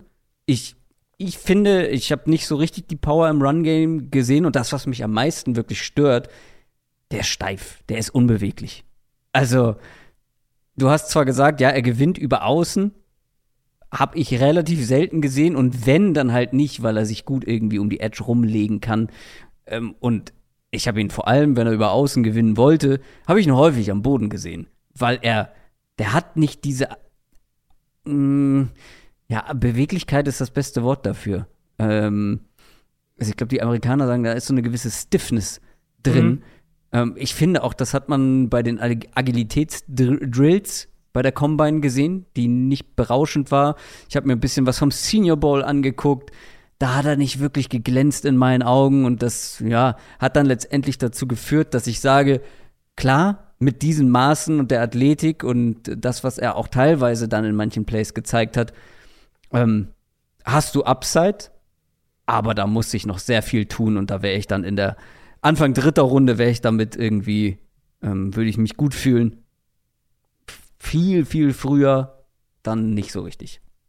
Also ich würde den frühe zweite nehmen, weil ich, weil ich halt, also ich denke halt wirklich auf dieser, es ist halt diese Position vor allem, wo ich halt glaube, mit gutem Coaching kannst du mit einem Spieler, der die Tools hat, die, die, die Isaiah Foskey hat, kannst du noch viel, viel mehr rausholen. Und ich finde, also für mich hat offensichtlich, ich habe es jetzt nicht nur wegen den Tools, sondern ich finde, er hat es halt oft genug geflasht. Sonst hätte ich ihn nicht so hoch. Mhm. Ähm, was Konstanz und so weiter angeht, das ist, da müssen wir nicht reden, das ist völlig klar. Die fehlt einfach noch bei Foskey. Und das ist, das ist ein Problem. Und deswegen wird er wahrscheinlich auch als Rookie keinen mega Impact haben. Aber ich könnte mir vorstellen, wenn Foskey zu einem richtigen Coach, zum richtigen Coach kommt im, in der NFL, in die, in, in die richtige Defense, in die richtigen Umstände, dass, wenn wir in drei Jahren zurückgucken, dass das einer der vier, fünf besten Edge Rusher aus dieser Klasse ist. Das sag ich auch über meine Nummer 5. Und mir ist gerade bewusst geworden, dass du meine Nummer 4 offensichtlich nicht in der Top 10 hast, aber da sprechen wir dann gleich drüber. Erstmal meine Nummer 5, die hast du schon angedeutet, Will McDonald. Okay, da, ja, meine Nummer 8, genau. Iowa State. Bei Will McDonald ist meine größte Frage in Richtung Iowa State, wie falsch will man jemanden einsetzen? Ja, ja, ja, ja. Das ist ja absurd. Wir haben jetzt gerade bei Nolan Smith schon ein bisschen drüber gesprochen. Ähm, Will McDonald, also, wo fange ich an? Will McDonald ist 6'3. Das ist, ja, nicht riesig für einen Edge Rusher, aber jetzt auch nicht klein. Mit 239 Pfund, aber ziemlich schmal. Und der hat wirklich, also, ihr müsst euch, äh, haben wir, glaube ich, schon mal die, das Bild gebracht. Hier dieses äh, der Mogelbaum von Pokémon. So ein bisschen sieht er aus. Sehr, relativ groß, aber sehr dünne ah. Arme und Beine. Ähm, aber sehr lange Beine auch. Ein ganz komischer Körperbau. Also schaut euch, schaut euch mal Tapes von Will McDonald an. Ganz seltsamer Körperbau. Und der hat bei Iowa State, also ihr habt jetzt, glaube ich, ungefähr ein Bild vor Augen. Er hat bei Iowa State einfach, ähm, ja, in so einer Dreierfront Defensive End gespielt. So, so Five-Tag-mäßig. Ähm, aber das ist ja irgendwie völlig der falsche mhm. Einsatzbereich. Er hat auch andere Dinge gespielt, äh, andere Positionen, andere ja. Linemans gespielt. noch weiter innen, ja. ja, noch weiter innen, teilweise, aber auch, also wirklich alles Mögliche gespielt, aber viel halt in dieser, in dieser Rolle. Die mhm. sehe ich bei ihm halt so null. Nee. Will McDonald ist ein Edge-Bender, das ist ein Speed-Rusher. Und ich bin mir halt relativ sicher, deswegen habe ich ihn auch ein gutes Stück höher als du, dass er in dieser Rolle in der NFL Impact haben kann. Super explosiv von der Line of Scrimmage, sehr schnell, hat einen guten Bend, ich finde ihn sehr beweglich. Und dann seine langen Arme und ja, vor allem nicht die Beine, aber die Arme, die wirken teilweise so wie Tentakel von so einem Tintenfisch, mit denen er sich da durcharbeitet. Es ist super schwer an ihn ranzukommen. Und ich weiß nicht, warum ich dieses Wort benutzt hat, aber das ist das, was mir beim Tape gucken eingefallen ist. Er wirkt glitschig. Er glitscht teilweise durch die Offensive Line. Ähm, und ich hätte ihn gerne bei noch ein paar mehr Drills bei der Combine gesehen, hatte wohl aber Fieber kurz vorher. Ähm, aber die Sprünge, die er da gezeigt hat, unterstreichen, dass er genügend Explosivität und Dynamik für die NFL mitbringt. Ich glaube, wenn Will McDonald richtig eingesetzt wird, nämlich als Speedrusher, der über Außen gewinnen soll, und das hat er im College auch hin und wieder gezeigt, dass er das kann. Das ist nicht eine Sache, die wir uns komplett aus dem Nichts vorstellen müssen. Dann hat er, glaube ich, richtig Potenzial. Und äh, wenn man sich nur Highlights von ihm anschaut, ähm, also wirklich einfach nur die besten Plays aneinander geschnitten, dann sieht man, wo er am besten ist und wo er am meisten gewinnt, nämlich über die Edge mit Speed. Aber glaubst du nicht, dass er in seiner Rolle limitierter sein wird als Nolan Smith im Vergleich? Er muss mehr Muskelmasse aufbauen, um im Run-Game nicht komplett aufgeschmissen zu sein. Und generell, mhm. er braucht mehr Spielstärke, also mehr Power, mehr Core Strength. Mhm. Also er und Smith sind, äh, ich glaube, genau gleich schwer gewesen bei der Combine oder ein Pfund Unterschied oder sowas. Äh, wenn, ähm, nicht wenn es McDonald ist ein bisschen größer. Das, das heißt, sind die halt, Arme vor allem. Genau, er, halt, er hat die Armlänge halt, genau. Und bei Nolan Smith habe ich halt das Gefühl, der könnte halt bei vielen Tackles irgendwie so am langen Arm verhungern, wenn die äh, die Hände dran bekommen. Und das, finde ich, hat man bei Will McDonald halt nicht unbedingt. Für mich sind die beide in dem gleichen Grade. Will McDonald am Ende vor Nolan Smith, weil ich einfach, das ist so eine Bauchgefühlsfrage gewesen. Mhm. Ich sehe hier ein bisschen mehr Potenzial tatsächlich noch. Also die, das Potenzial bei McDonald mag ich auch sehr, weil, also was, wie du gesagt hast, die Rolle bei Iowa State war halt furchtbar. Äh, in dieser Dreier Defensive Line, ich katastrophal das Scheme fit. Ja. Das, ne, also, Und das wenn, du überhaupt eine, wenn du eine 3-4 spielst, dann ist er ja wohl einer der vier. Dann ist er der outside linebacker Ja, ja, ich meine, Iowa State spielt ja nicht so eine richtige, richtige 3-4. Ja, das ist ja, nee, die ja. Sie stehen tatsächlich meistens nur mit drei Leuten da und es genau. rushen teilweise auch, oder meistens nur drei genau, Leute. Genau, und, und Klar, das ist natürlich überhaupt nicht seine Rolle. Ja. Ähm, also ich mag ihn ja auch, ne? Ich habe ihn auch Mitte zweite Runde. immer noch eine, eine sehr gute Grade. Das wird ein Top, Top 40 Spieler wahrscheinlich auf meinem Big Board sein am Ende. Ähm, das heißt, bin immer noch, bin immer noch relativ hoch bei ihm. Ich sehe aber halt seine Rolle eindimensionaler. Und ich glaube, in der Rolle, wir hatten das jetzt vorhin bei BJ Ojulari, äh, wo ich gesagt habe, ich glaube, der wird von der Rolle her einigermaßen eindimensional sein. Und dafür ist er mir in der Rolle nicht gut genug, um ihn höher zu haben.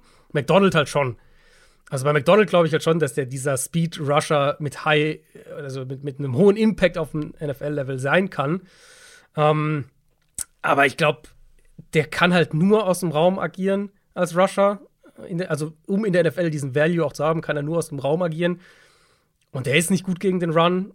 Der wird da, glaube ich, Probleme kriegen. Den wirst du so ein bisschen verstecken müssen. Power ist nicht da. Physisch, ja, die, die Armlänge hat er. Das auf jeden Fall. Aber wenn da halt nicht viel Power dahinter ist, weiß ich nicht, wie viel er das nutzen wird. Vor allem, wenn er halt mehr an der Line of Scrimmage mal eingesetzt werden muss. Ähm, ich finde, er spielt mit ganz guter Leverage, aber bei ihm war es so, selbst wenn, selbst wenn der Get-Off und die Leverage okay sind oder sogar gut waren, dann bleibt er halt manchmal einfach hängen, weil der Tackle sagt so, ich setze hier meinen Anker, viel Spaß. Und äh, es ist halt für ihn schon schwierig. Und Ratchet Senior, der wird bald 24, also wir sind ja auch schon auf der älteren mhm. Seite. Das waren alles so Punkte für mich, weswegen ich ihn eine halbe Runde niedriger habe als jetzt diese Gruppe äh, Anu Gusama, Van Ness ähm, und, und Foskey. Ich glaube, dass McDonald absolut ein, High-Impact-Pass-Rusher werden kann auf dem nächsten Level in der richtigen Rolle. Aber ich sehe ihn halt ein gutes Stück eindimensionaler als jetzt zum Beispiel Nolan Smith, wenn wir in dem Vergleich sind. Und deswegen für mich da auch eine Runde, eigentlich ziemlich genau eine Runde zwischen den beiden. Meine Nummer 5, Will McDonald. Hatten wir deine Nummer 5 schon? Ich komme durcheinander. Meine 5 war Foski, ja. Deine 5 war Foski, dann mache ich mal, oh ja, jetzt wird's interessant. Meine Nummer 4. Es geht nicht auf. Also entweder meine Nummer 3 oder meine Nummer 4 hast du, glaube ich, nicht mit dabei. Oder vielleicht meine Nummer 2 sogar. Ein von denen. Meine Nummer 4 ist Tuli Tui Polotu. Oh, das okay, also das ist der Spieler, der Natürlich gefällt der Trent Belky Franke nicht. Natürlich nicht, weil er ist halt nicht so ein Adonis. Ja. aber er ist der smootheste 266 Pfund Spieler, den ich je gesehen habe, gefühlt. Zumindest seit wir das hier machen. Ja, die Frage ist auch, was der gespielt hat. So, das ist ja so ein bisschen die Frage bei ihm. Aber gut, also ähm, das ist der Spieler, den ich vorhin gemeint habe, wo ich gesagt habe, ich habe mich zwischen 10 und 11 entschieden. Das ist nämlich meine Nummer 11. Er ist einer meiner Favorites in dieser Gruppe. Tuli Tui Polutu, USC. Ähm, also, wie ich gesagt habe, der wiegt 266 Pfund. Hatten wir einen, der schon, ja, wir hatten schon schwerere hier, ne? Ja, Aber ja. die waren dann auch ja, deutlich größer. Also, es ist schon. White ist schwerer. Ähm, äh, Aber die sind auch alle größer. Der oder? ist schwerer. Ich glaube, ja, wenn Ness müsste auch schwerer sein. Ja. Ja, also Äh, Tui Piloto, deswegen habe ich das eben so gesagt, ist ja dieses Kuriose, dass der bei USC mit 290 Pfund gelistet wurde. Niemals hat der auf 290 Pfund gespielt. Also das kann mir keiner erzählen. Und dann bei der Combine halt 266. Ich glaube, das ist ein gutes Stück näher an dem, was er, äh, auf was er gespielt hat. definitiv trotzdem, ähm, ähm, ja, wie gesagt, äh, einer meiner Favorites in dieser Klasse, weil ihr müsst euch vorstellen, er sieht ein bisschen aus wie eine Minecraft-Figur. weil er ist nicht der, ich, ich, ich versuche gerade, ich habe mir die Größe nicht notiert. Hast du die parat? Äh, 6, oh, 6, nee, ich muss auch nachschauen. Ich glaube, 6,3, aber ich bin mir nicht sicher. Ja, also nicht besonders groß. Guck nach, red du weiter, ich guck nach. Ähm, aber dafür 266 Pfund. Das ist ein kleiner Kasten einfach. So, Mhm. kastenförmig. Breit. 6,3, ja, 6,3 ist er. Ja, also wirklich interessante, interessanter Frame. Und dieser Spieler schlüpft durch Gaps und das, wo andere kleinere Spieler wahrscheinlich nicht mehr durchkommen. Ich finde, der ist, hat eine gewisse Quickness, Light Feet, sagt der, der Engländer. Also kann richtig tänzeln. Der war sogar teilweise in, in Coverage-Snaps zu sehen und sah da nicht komplett verloren aus, sogar relativ smooth in meinen Augen. Und ich finde, er hat halt viel mehr Antworten parat in Sachen Pass Rush, Technik im Vergleich zu anderen in dieser, in dieser Klasse. Ich habe echt schöne Moves von dem gesehen. Der hat einen super Swim-Move ähm, durch die Mitte. War sehr produktiv bei USC damit 13 Sacks, 22 Tackles for Loss diese Saison. Der schlägt einfach seine Blocks konstant und das auf unterschiedliche Art und Weise. Ähm, der ja, der, der hat mir sehr viel Spaß gemacht ähm, beim Anschauen. Man muss eine Rolle für ihn finden, da kannst du gleich Mhm. vielleicht noch ein bisschen was zu sagen, weil der wird Ja. weder dieser Bull-Rusher durch die Mitte sein, noch ein Ja, Edge-Bender ja, über außen.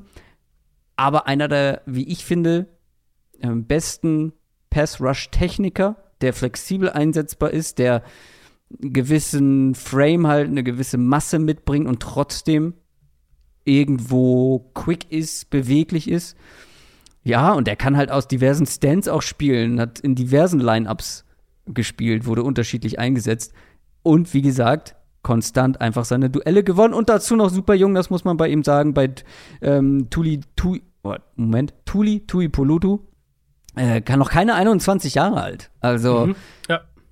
Ich habe ihn sehr weit oben, weil der hat noch viel zu lernen. Man muss eine Rolle für ihn finden. Aber ich sehe bei ihm, ich sehe ihn schon in gewissen Dingen sehr viel weiter als die meisten anderen. Also das Tape hat mir auch Spaß gemacht. Ich habe den ja dann späte, zweite, frühe, dritte Runde eben, genau wie meine Nummer 10. Mein Hauptproblem bei ihm ist, ich weiß nicht so ganz, was ich mit dem Bodytype in der NFL machen soll. Also das, was du am Anfang beschrieben hast, das hat mir echt dann so, je länger ich bei ihm überlegt habe, desto mehr, desto mehr Bauchschmerz hat es mir irgendwie gemacht. Weil das war ja bei ihm so ein bisschen eine Frage auch in, im Pre-Draft-Prozess, dann bis zur Combine, als er dann 266 Pfund ge gewogen hat, da war es dann auch eigentlich klar, dass es ein Edge Rusher ist, aber das war ja, manche haben das ja so ein bisschen gesagt, naja, könnte der vielleicht sogar Defensive Tackle spielen. Ähm, wenn der auf 290 Pfund diese Explosivität hätte, die er letztes Jahr auf Tape gezeigt hat, wenn der wirklich auf 290 Pfund gespielt hätte, hätte ich mir das für ihn sogar vorstellen können. Ähm, mit 266 ist er dann, denke ich, relativ klar ein Edge Rusher und ich finde, er ist, ich finde halt, er hat nicht die, er hat nicht die Power und nicht die, den Anker und nicht die Masse für innen. Jetzt definitiv nicht mehr. Ähm, und er hat aber halt auch nicht die Länge und, und so die, die, die Agilität oder die Quickness für außen. Ich finde, er ist halt irgendwie so ein bisschen dazwischen. Und das hat es bei, bei Tuipulotu für mich schwer gemacht zu sagen, den packe ich safe zweite, hohe zweite Runde irgendwie sowas. Wo wir ja dann bei mir ab der Nummer 9 schon sind. Das ist ja das Ding mit den Edge Rushern halt. Die Klasse ist einfach gut. Mhm. Ähm, also er ist meine 11, wie gesagt, das ist nicht weit weg.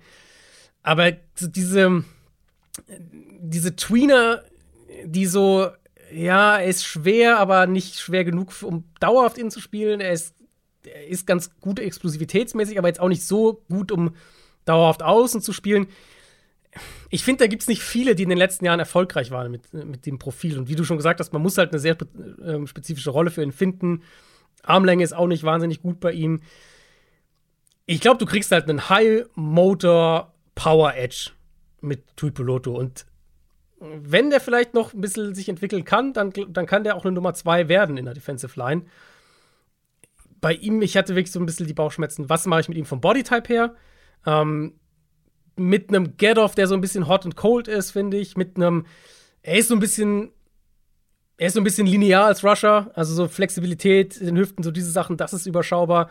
Und dann will er schon häufiger auch mit dem Kopf durch die Wand.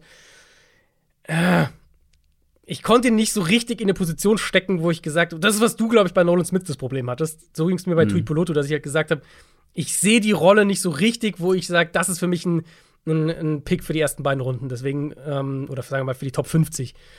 Deswegen bei mir Late Second, Early Third Round Grade. Ich mag ihn. Er muss halt in eine Rolle kommen, wo er funktionieren kann. Und das ist nicht ganz leicht bei ihm. Tuli Tuli Poloto, meine Nummer 4. Wer ist auch bei dir auf der 4? Äh, ja, ich vermute mal deine Nummer drei oder zwei dann äh, mit mhm. Miles Murphy von Clemson. Meine Nummer zwei. Dann lasse ich dir mal die positiven Sachen, weil ich mich mit Miles Murphy ein bisschen schwer getan, muss ich sagen. Ja, es geht einigen so. Und ich am Anfang auch. Aber je, ich finde, je mehr man von Miles Murphy guckt, desto wärmer wird man mit ihm. Ja, das ging mir bei ihm irgendwie nicht so. Also, wie gesagt, ich mache mal die negativen, dann kannst du die positiven machen. Bei Murphy mein größtes Problem mit ihm, dass er einfach ich habe so viele Plays von ihm gesehen, wo er keinen Impact hatte.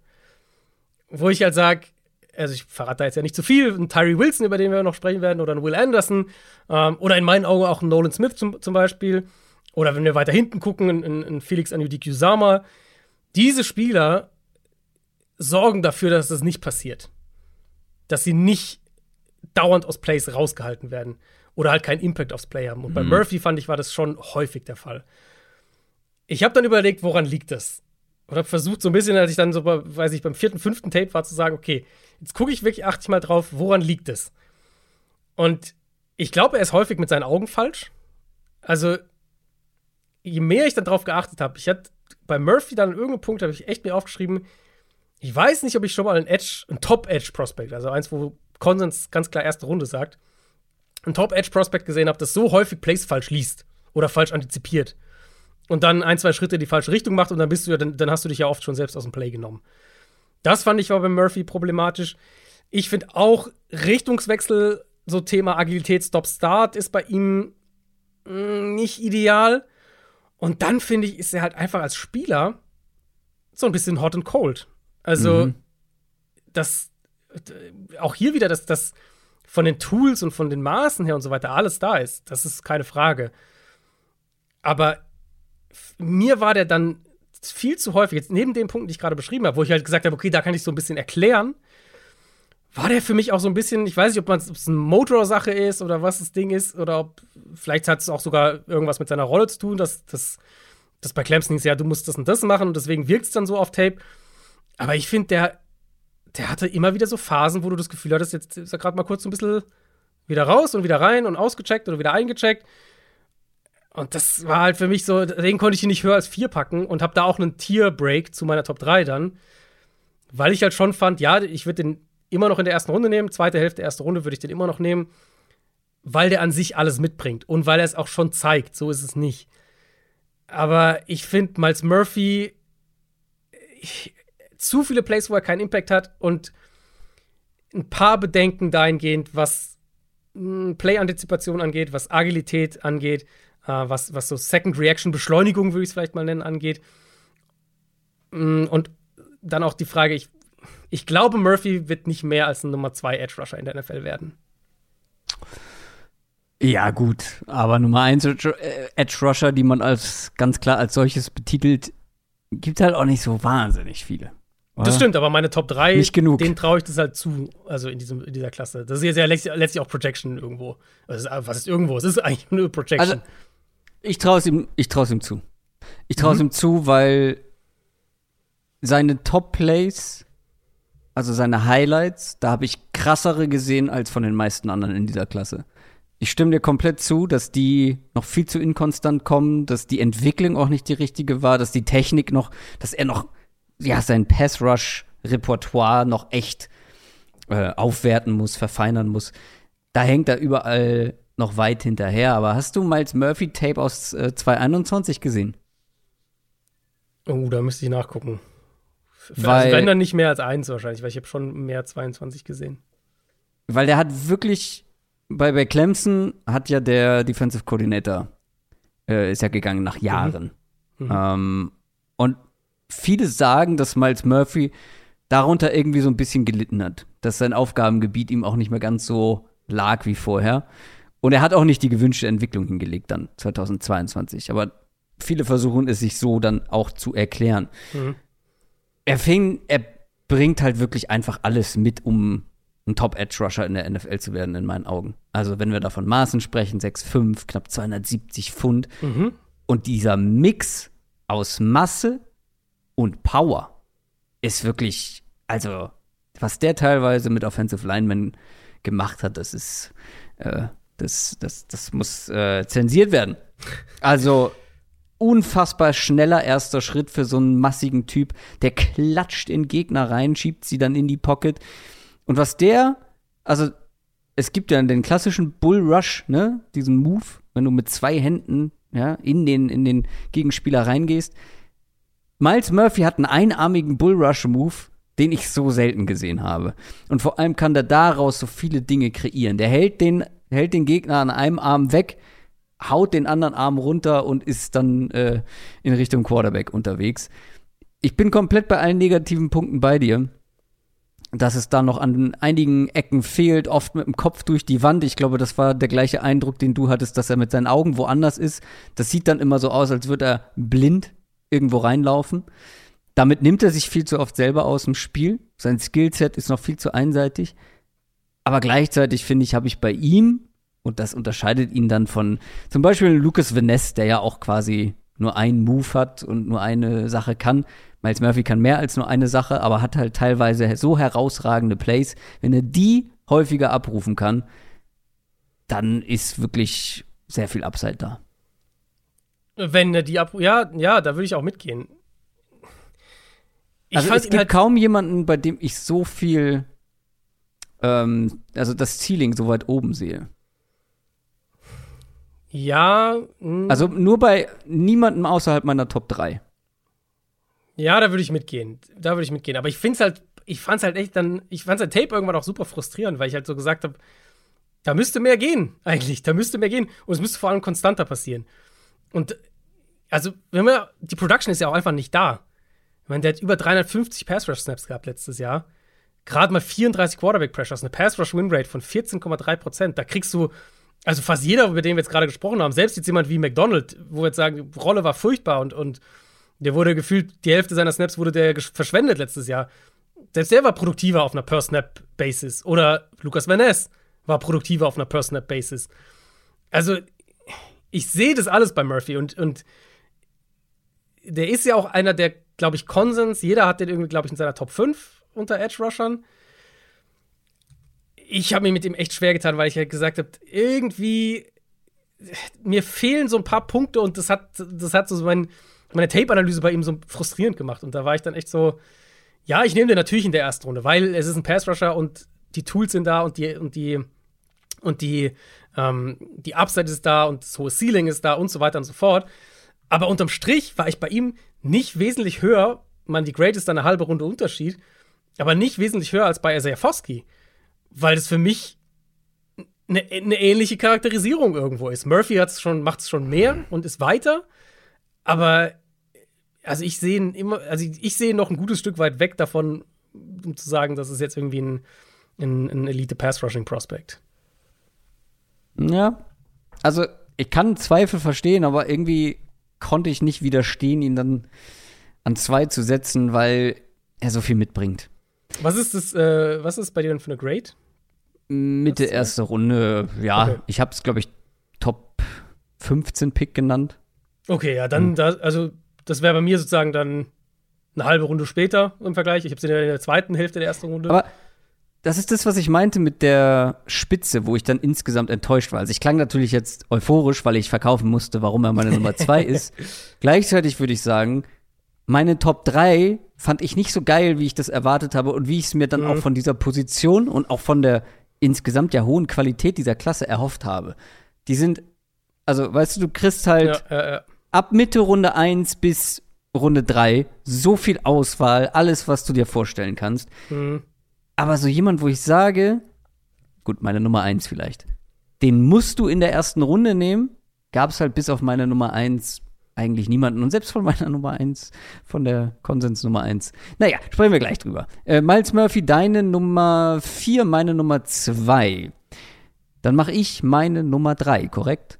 Oder haben wir ja wahrscheinlich Äh, den gleichen ja. dann? Da seine, ja, also, ich vermute. es Tyree mal. Wilson. Ja. Texas Tech. Der fehlt noch. Tyree Wilson, ja, den muss man auch irgendwo so weit oben haben. Obwohl ich sagen muss, auch bei ihm, finde ich, gibt es Grund zur Skepsis. Tyree Wilson ist ein One-Year-Wonder, äh, das vier Jahre Anlauf gebraucht hat und einen Teamwechsel, um dann das zu zeigen, was er 2022 gezeigt hat. Aber das war halt krass. 50 Pressures und 8-6. Ähm, ist einer der größten Edge-Defender, die ich je gesehen habe, gefühlt. Die Wingspan ist absurd, ja. 6, 6, 271 Pfund und absurd lange Arme. Du hast es gerade schon gesagt. Und er gewinnt wegen dieser Arme. Also, weil die sind nicht nur lang und bei langen Armen ist es immer schwer, dann an den Körper zu kommen. Der ist halt auch noch, die Arme sind halt auch unglaublich stark. Also, der kann, und das hat er auch regelmäßig mal gemacht, der greift teilweise, der hält einen Tackle an einem Arm und greift mit dem anderen Arm am Tackle vorbei und erwischt dann Ja. auch weit entfernte Runner oder den Quarterback, schlägt den Ball raus. Alles gesehen. Es ist nahezu unmöglich, an Tyree Wilsons Körper zu kommen. Und der ist physisch dominant, das, was ich mir bei anderen, die ähnliche Maße mitbringen, ja, gewünscht habe, ne? Diese Dominanz, diese physische Dominanz, die dann auch so spielen wollen. Und Tyree Wilson will so spielen. Ähm, teilweise ist er aber dann aber auch in Coverage gedroppt und hat sogar Inside-Linebacker-Erfahrung sammeln dürfen auf College-Level. Also, das ist, da steckt viel drin. Wenn er agiert, dann ist es sehr schwer, ihn zu stoppen. Was er nur häufiger machen könnte, ist, ähm, ja, dann auch, ähm, sagen wir so, wenn der Gegenüber agiert, das dann zu kontern. Weil da hört es dann gerne auch mal schnell auf bei Tyree Wilson, finde ich. Ja, also da würde ich mitgehen. Auch hier wieder ein Kandidat. Thema Pass Rush Plan, Thema Genau. Pass Rush Entwicklung. So, da ist Tyree Wilson einfach noch nicht so weit wie andere, wie zum Beispiel Will Anderson, so im direkten Vergleich. Ähm, und das sorgt auch nicht manchmal dafür, dass er zum einen hängen bleibt und aber auch bei, bei Tyree Wilson und dass er halt, dass es so sieht, so aussieht, als würde er halt sehr langsam spielen. Weil er halt vom Kopf her langsam in dem Play dann irgendwie gerade ist und dann irgendwie abwartet, das Play ewig liest und dann äh, erstmal wieder zurück reinkommen muss. Ähm, ich muss aber schon sagen, bei ihm, es gibt ja diese Gerüchte, äh, dass die wurden vor, vor ein paar Wochen, habe ich das erste Mal so von, von Daniel Jeremiah und so, also durchaus glaubwürdigen Quellen äh, gelesen, dass es NFL-Teams gibt, die Tyree Wilson höher haben als Will Anderson auf ihrem Board. Mhm. Und das kann ich nachvollziehen. Das kann ich ehrlich nachvollziehen, weil als ich die ersten zwei Tapes oder so, zwei, drei Tapes von Wilson geguckt hatte, habe ich auch überlegt, ob ich, und da hatte ich Anderson schon geschaut, habe ich auch überlegt, ob ich Wilson nicht sogar höher sehe als Will Anderson. Im Endeffekt ist die Baseline bei Anderson für mich zu groß und, und die, das Komplettpaket ist sozusagen schon zu weit und zu gut. Und Tyree Wilson hat halt schon ein gewisses Bustpotenzial einfach. Das muss man schon sagen bei ihm. Ähm, aber, also, die Dominanz, mit der, mit der der spielen kann und die, die Möglichkeit mit dieser Länge, die der hat, was, du hast vorhin ganz gut schon mal so eine, eine, eine Sache beschrieben. Ähm, die Power, die der aufbauen kann, der Get-Off, mit dem der spielen kann. Ich finde, trotz 6'6 über 270 Pfund, Pad-Level ist meistens gut bei ihm. Das ist einer, der nicht leicht wegzubewegen ist an der Line of Scrimmage. Das ist einer, der, der Double-Teams schlagen kann. Ähm, das ist einer, der mit der Größe trotzdem eng um den Tackle außenrum kommen kann. Das ist einer, der einen guten Motor hat. Also ich finde, da ist schon sehr, sehr viel da. Und also ich könnte mir halt vorstellen, wenn sich, wenn sich jetzt jeder Spieler, über den wir jetzt hier gesprochen haben, ähm, sagen wir mal, zu 90 Prozent am Ideallevel entwickelt, was möglich ist, dann hast du mit Tyree Wilson wahrscheinlich den Nummer 1 Pass dieser Klasse. Das glaube ich schon. Ob du den kriegst, ist natürlich eine ganz andere Frage. Und das ist halt so ein bisschen auch die, ähm, die, die Bust-Gefahr. Du, One-Hit-Wonder ist ein Punkt. Ähm, Wirst du das in den reinkriegen, dass der halt sowohl schneller als auch technisch versierter spielt, würde ich es vielleicht mal nennen. Ähm, kann der, kannst du den vielleicht sogar früh in deiner Karriere in eine Rolle packen, wo er mehr attackieren kann und weniger nachdenkt. So, diese Sachen. Genau. Das sind alles, ne, das sind alles Fragezeichen, die, die man bei ihm mal in den Raum werfen muss. Äh, ich glaube, noch nicht gesagt hatten wir, dass er sich im November den Fuß gebrochen hat. Mhm. Deswegen ähm, auch nicht, nicht äh, ich glaube, die letzten, ich weiß nicht, zwei Spiele oder sowas nicht gespielt und äh, genau, da noch ein bisschen Recovery-Zeit jetzt gehabt, das vielleicht noch zu erwähnen. Aber ich fand das Tape schon krass dominant und er war für mich mehr, also ich habe bei, bei Tyree Wilson habe ich halt mehr dieses, okay, wow, der hat jetzt hier wirklich gerade einen Tackle komplett in seine Einzelteile zerlegt. Das habe ich von ihm mehr gesehen als von Miles Murphy. Deswegen habe ich da auch für mich einen Tierbreak.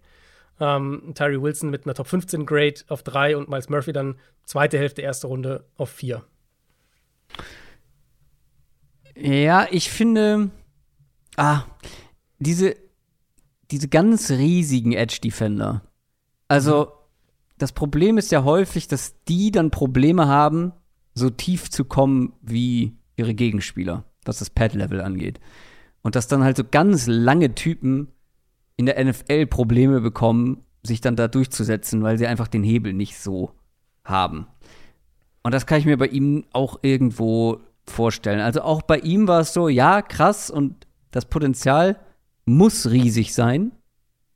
Aber so richtig euphorisch bin ich dann auch nicht. Es gibt so Punkte, ja, wo ich so ein bisschen ähm, Zweifel habe. Erinnerst du dich noch an Peyton Turner vor ein, zwei ja. Jahren? Ja, ja, Der war auch so unfassbar damals, ja. riesig.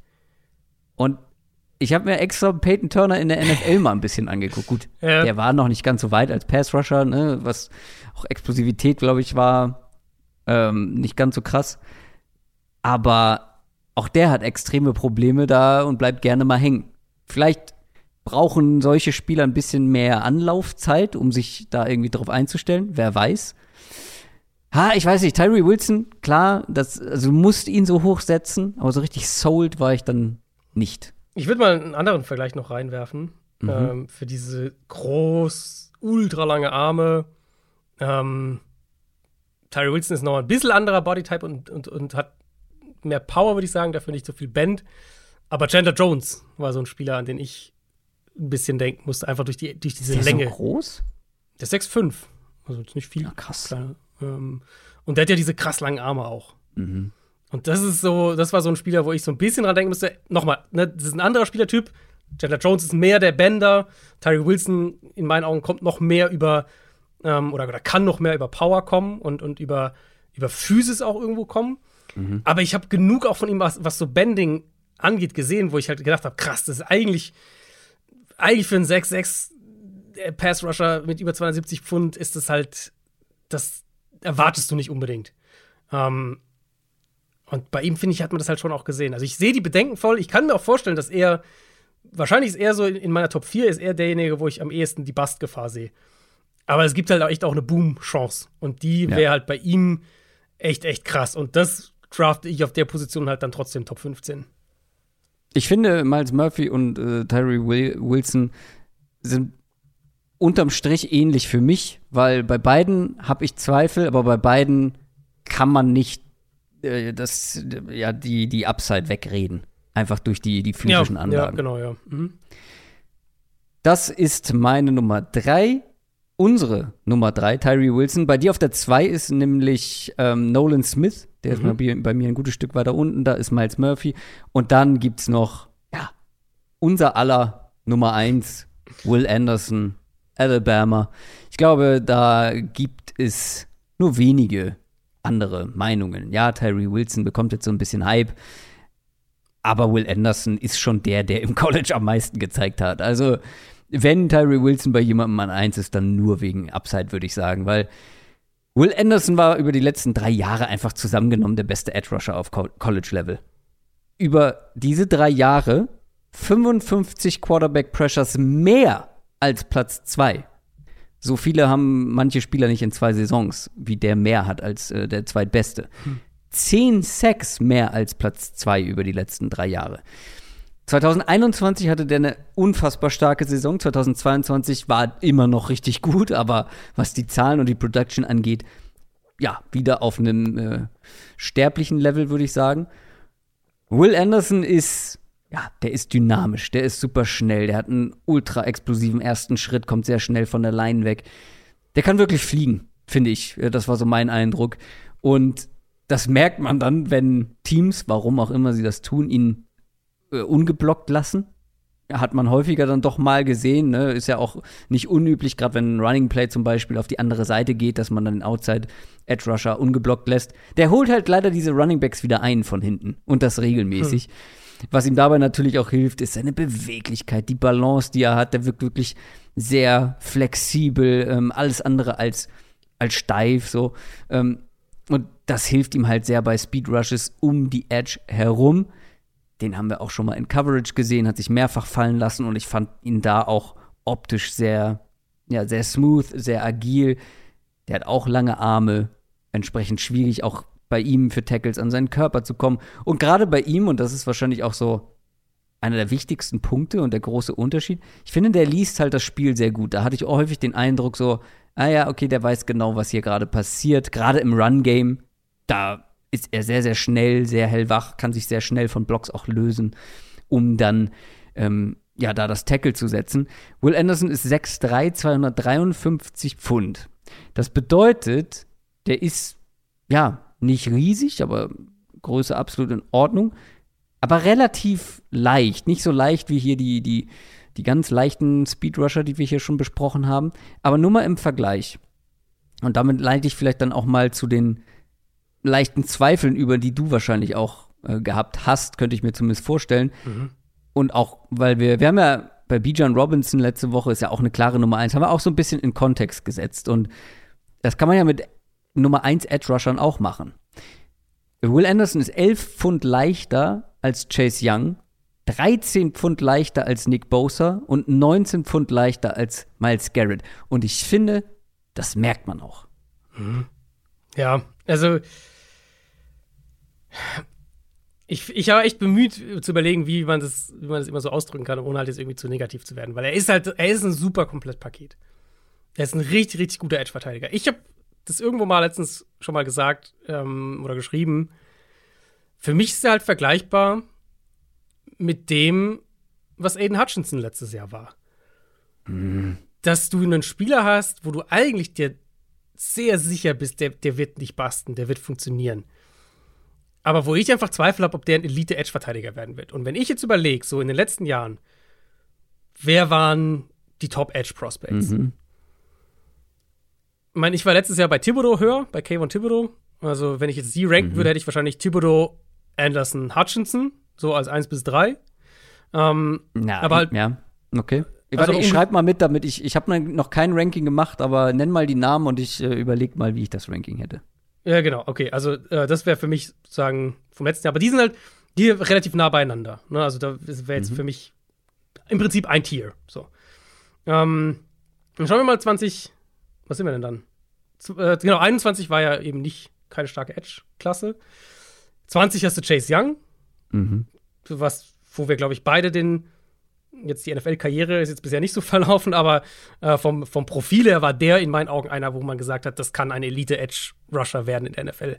Mhm. Ähm, das ist die, das ist irgendwo auch die Erwartungshaltung, wenn du den draftest. Also den hätte ich pre-Draft auch höher als, mhm. äh, als Will Anderson. Dann gehen wir 2019. Gerade hier die Seite wieder aufmachen, 2019. Also, ähm, Edge Rusher. Nick Bosa natürlich. Mhm. Auch hier wieder Profil Elite Pass Rusher Potenzial. Mhm. Hätte ich höher vom Ranking als, als äh, Will Anderson. Und so in, diesem, so in diesem, in, in diesem Kontext, wenn man es in diesem Kontext so ein bisschen betrachtet, finde ich, ist vielleicht witzig, ich hoffe, es wird irgendwie klar, was ich versuche zu sagen, dass Will Anderson ein sehr, sehr guter Spieler ist. Und auch einer, den ich absolut Top 10, Top 5 wahrscheinlich sogar draften würde. Ähm, aber er ist für mich kein Elite-Edge-Prospect, wenn wir gucken, was wir in den letzten Jahren schon hatten und wie man, ähm, wie man, ja, so ein bisschen auch wie der Hype bei Anderson ja mal zwischenzeitlich war und teilweise auch noch ist. Er ist einer der besten Spieler dieser Klasse. Das steht auch außer Frage. Die Klasse ist aber auch in der Spitze nicht so stark. Jetzt nicht auf der Edge-Position, sondern insgesamt betrachtet. Mhm. Ich finde, ähm, okay, womit fange ich an? Negativ. Also ich finde, bei, bei Will Anderson hattest du, hat man häufiger schon gesehen, dass ein Tackle eigentlich in eine Richtung overcommitted, aber Anderson bringt den Konter nicht konstant genug. Ich finde, er fällt häufiger mal in diesen Modus, in dem er sich so ein bisschen festbeißt und wurschtelt, auch wenn er viel arbeitet. Aber dann fehlt mir so ein bisschen die physische Dominanz, um. Und wir reden, nochmal, wir reden jetzt hier auf höchstem Level Kritik, ne? Top 5 Spieler im Draft. Fehlt mir die, diese absolute physische Dominanz, wo ich sage, da, da kommt er nochmal direkt ins Play rein. Das ist zum Beispiel das, was ich bei Terry Wilson häufiger gesehen habe. Erster Impact gestoppt, aber der baut halt nochmal so eine brutale Power auf, dass er wieder ins Play reinkommt. Und er hat diese krasse Armlänge noch dazu, dass er ins Play reinkommt. Das, finde ich, hat Anderson halt nicht. Ähm, und unterm Strich für mich war einer, wo ich gesagt habe, ich hätte mir irgendwie, ich hätte mir ein bisschen mehr Explosivität, ein bisschen mehr Quickness gewünscht. Gerade eben, wie du gesagt hast, er ist ein bisschen leichterer Pass Rush oder, oder leichterer, kleinerer ähm, Edge-Verteidiger. So ein bisschen über, so ein kleines bisschen mehr gewünscht. Und dann war es für mich halt auch so, so gutes Komplettpaket ist und so, das ist auch zum Beispiel ein super Run-Defender, haben wir jetzt gar nicht unbedingt bei allen immer gesagt, weil es auch häufiger mal eher Fragezeichen dahinter sind. Will Anderson ein super Run-Defender. Aber diese High-End-Dominanz, gerade als Pass-Rusher, die hat mir auf seinem Tape gefehlt. Und ich war echt, ich habe, ich glaube, ich habe von keinem Spieler so viel Tape geschaut wie von Will Anderson. Ähm, mhm. Diese Draftklasse, weil ich es halt sehen wollte. Weil es halt echt so war, okay, jeder hat den irgendwie an eins. Jeder sagt hier, das ist der nächste Superstar Pass Rusher und so weiter und so fort. Ich sehe es nicht. Ich glaube, ich habe über acht Tapes von ihm geguckt. Mhm. Und ich bin halt wirklich damit rausgegangen, dass ich gesagt habe, High, High, High Floor Prospect. Für mich aber kein Elite Edge Rusher Prospect. Und deswegen, ja, ist er für mich die Nummer eins. Und ich finde, das ist auch in Ordnung so. Und er wird Top 5 gehen. Und ich finde auch das ist in Ordnung so. Aber vielleicht einfach, um die Erwartungshaltung so ein bisschen einzusortieren. Ich glaube, der wird sehr gut werden in der NFL. Ich sehe quasi keine Chance, dass der bastet. Aber ich glaube nicht, dass er ein Elite Top 5 Pass Rusher in der NFL werden wird. Gehe ich, glaube ich, grundsätzlich mit. Ich möchte es halt nicht komplett ausschließen, weil ich finde, er wird dann vielleicht nicht das Komplettpaket auf allerhöchstem Niveau, weil er da einfach ja, was die Maße und auch Masse vor allem angeht, ein bisschen hinterherhinkt. Aber ich finde ihn halt noch, also er ist so dynamisch und ich habe mir die ganze Zeit gedacht, sollte halt nicht ein 250 Pfund Edge Rusher nicht anders spielen. Ne, weißt du? Sollte mhm. der nicht noch mhm. explosiver sein und wie du gesagt hast, auch noch schneller spielen und vielleicht auch eine äh, ein 40-Yard-Dash noch schneller laufen. Also ja, ich habe ähnliche Zweifel gehabt. Ähm, dass man ihm halt, finde ich, auch diese fehlende Masse dann auch angemerkt hat teilweise. Also weißt du, er gewinnt dann mit Dynamik, so, mit seiner Explosivität, mhm. aber nicht unbedingt mit Power. Und all die anderen, die du gerade angesprochen hast, jetzt mal abgesehen von denen letztes Jahr, würde ich sagen, also von Bosa, Young, Garrett, die haben halt alle auf unterschiedliche Weise gewinnen können und vor allem auch mit Power. Aber. Und, und, also, und ich würde, also für mich würde ich sagen, die hatten alle auch signifikant mehr ich weiß, hast du gerade Dynamik gesagt gehabt? Ich finde, die, die hatten alle signifikant mehr. Mehr Dynamik? Mehr, wie kann man das beschreiben? Mehr Zug. Also ich, bei den allen hatte ich immer den Eindruck, mhm. die sind, die, die attackieren die Line of, Line of Scrimmage mit mehr, das richtige Wort fällt mir nicht ein, aber mit mehr Zug, mit mehr Dynamik einfach als Anderson. Ja, Dynamik ist, glaube ich, das richtige Wort. Ja. Hm, ich überlege gerade. Ich gucke gerade hier noch mal in die Draft-Notizen 2019. Also bei Anderson finde ich halt, ich überbrück mal kurz, ich habe noch eins ja. gesagt. Also bei Anderson finde ich halt, was zu ihm halt richtig gut passt, ähm, gerade als Run-Defender ist dieser, dass er da so geduldig spielt. Das hat mir bei ihm eigentlich richtig, richtig gut gefallen, weil er Genau, dieses find, Lesen von Plays. Genau, Lesen von Plays, ja. dann sich lösen vom Block, technisch gut, reagieren. Ähm, zum Beispiel auch sich vom, vom, vom so erster, erster Impact, dann löst er sich vom Tackle, geht parallel zur Line of Scrimmage nach innen und kommt zum Running Back und stoppt das, das Runplay im Backfield. Die, die, die Stat ist ja absurd mit 31 Tackles verlost vorletztes ja. Jahr. Ähm, die kommt ja nicht von ungefähr. Also ja, er hat natürlich auch ein paar ungeblockte Plays da gemacht, aber ne, also auf 31 Tackles verlost kommst du nicht mal eben so. Ähm, das hat mir bei ihm richtig, richtig gut gefallen. Auch so die Balance in seinem Spiel, so das, das kontrollierte Spiel. Das hat mir bei Anderson richtig gut gefallen. Aber teilweise ist es zu abwarten, finde ich. Und das, genau, liegt, manchmal ist und das meinst genau. du vielleicht mhm. auch damit, mit dem mhm. Zug. Ich weiß gar nicht, ob es ein, ob es nicht kann, sondern ob er einfach anders spielt, weil das sind mehrere Punkte, wo ich gedacht habe, so einer müsste anders spielen, weil er versucht zum Beispiel auch ganz oft durch die Gegner durchzukommen. Aber Power, klar, er hat mehr Kraft als die meisten anderen Edge Rusher. Aber Power ist nicht seine größte Stärke. Warum versucht er nicht noch mehr um Gegner herumzukommen? Weil dafür bringt er eigentlich alles mit.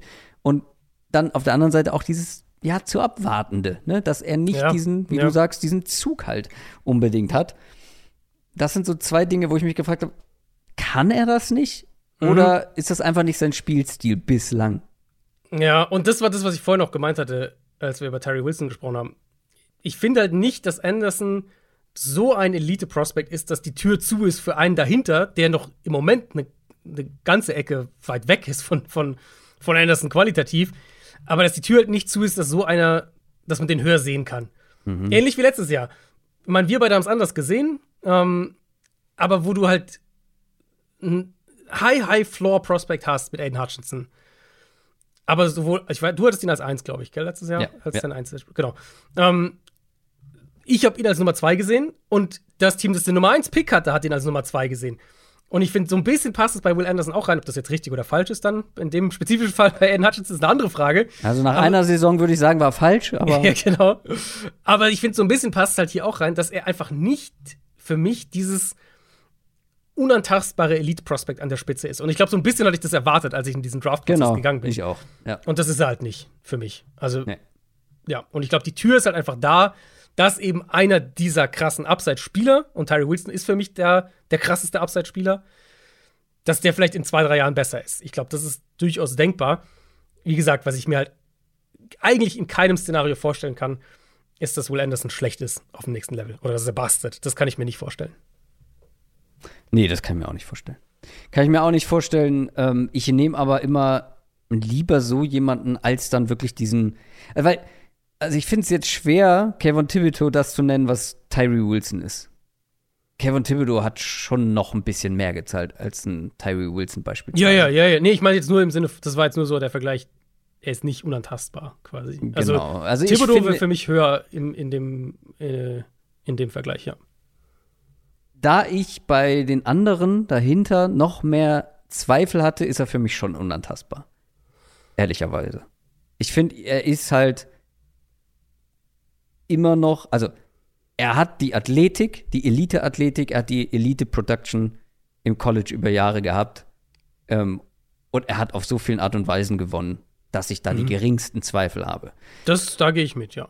Da Deswegen, ich finde ihn insofern unantastbar, die klare Nummer eins dieser, dieser Klasse zu sein und ihn auch als ersten zu draften zu wollen. Wo ich halt das Negative halt so dann herausstellen würde, ist halt im historischen Kontext der vergangenen Jahre. Also, du hast gerade die Namen angesprochen. Er wäre halt nur meine Nummer vier.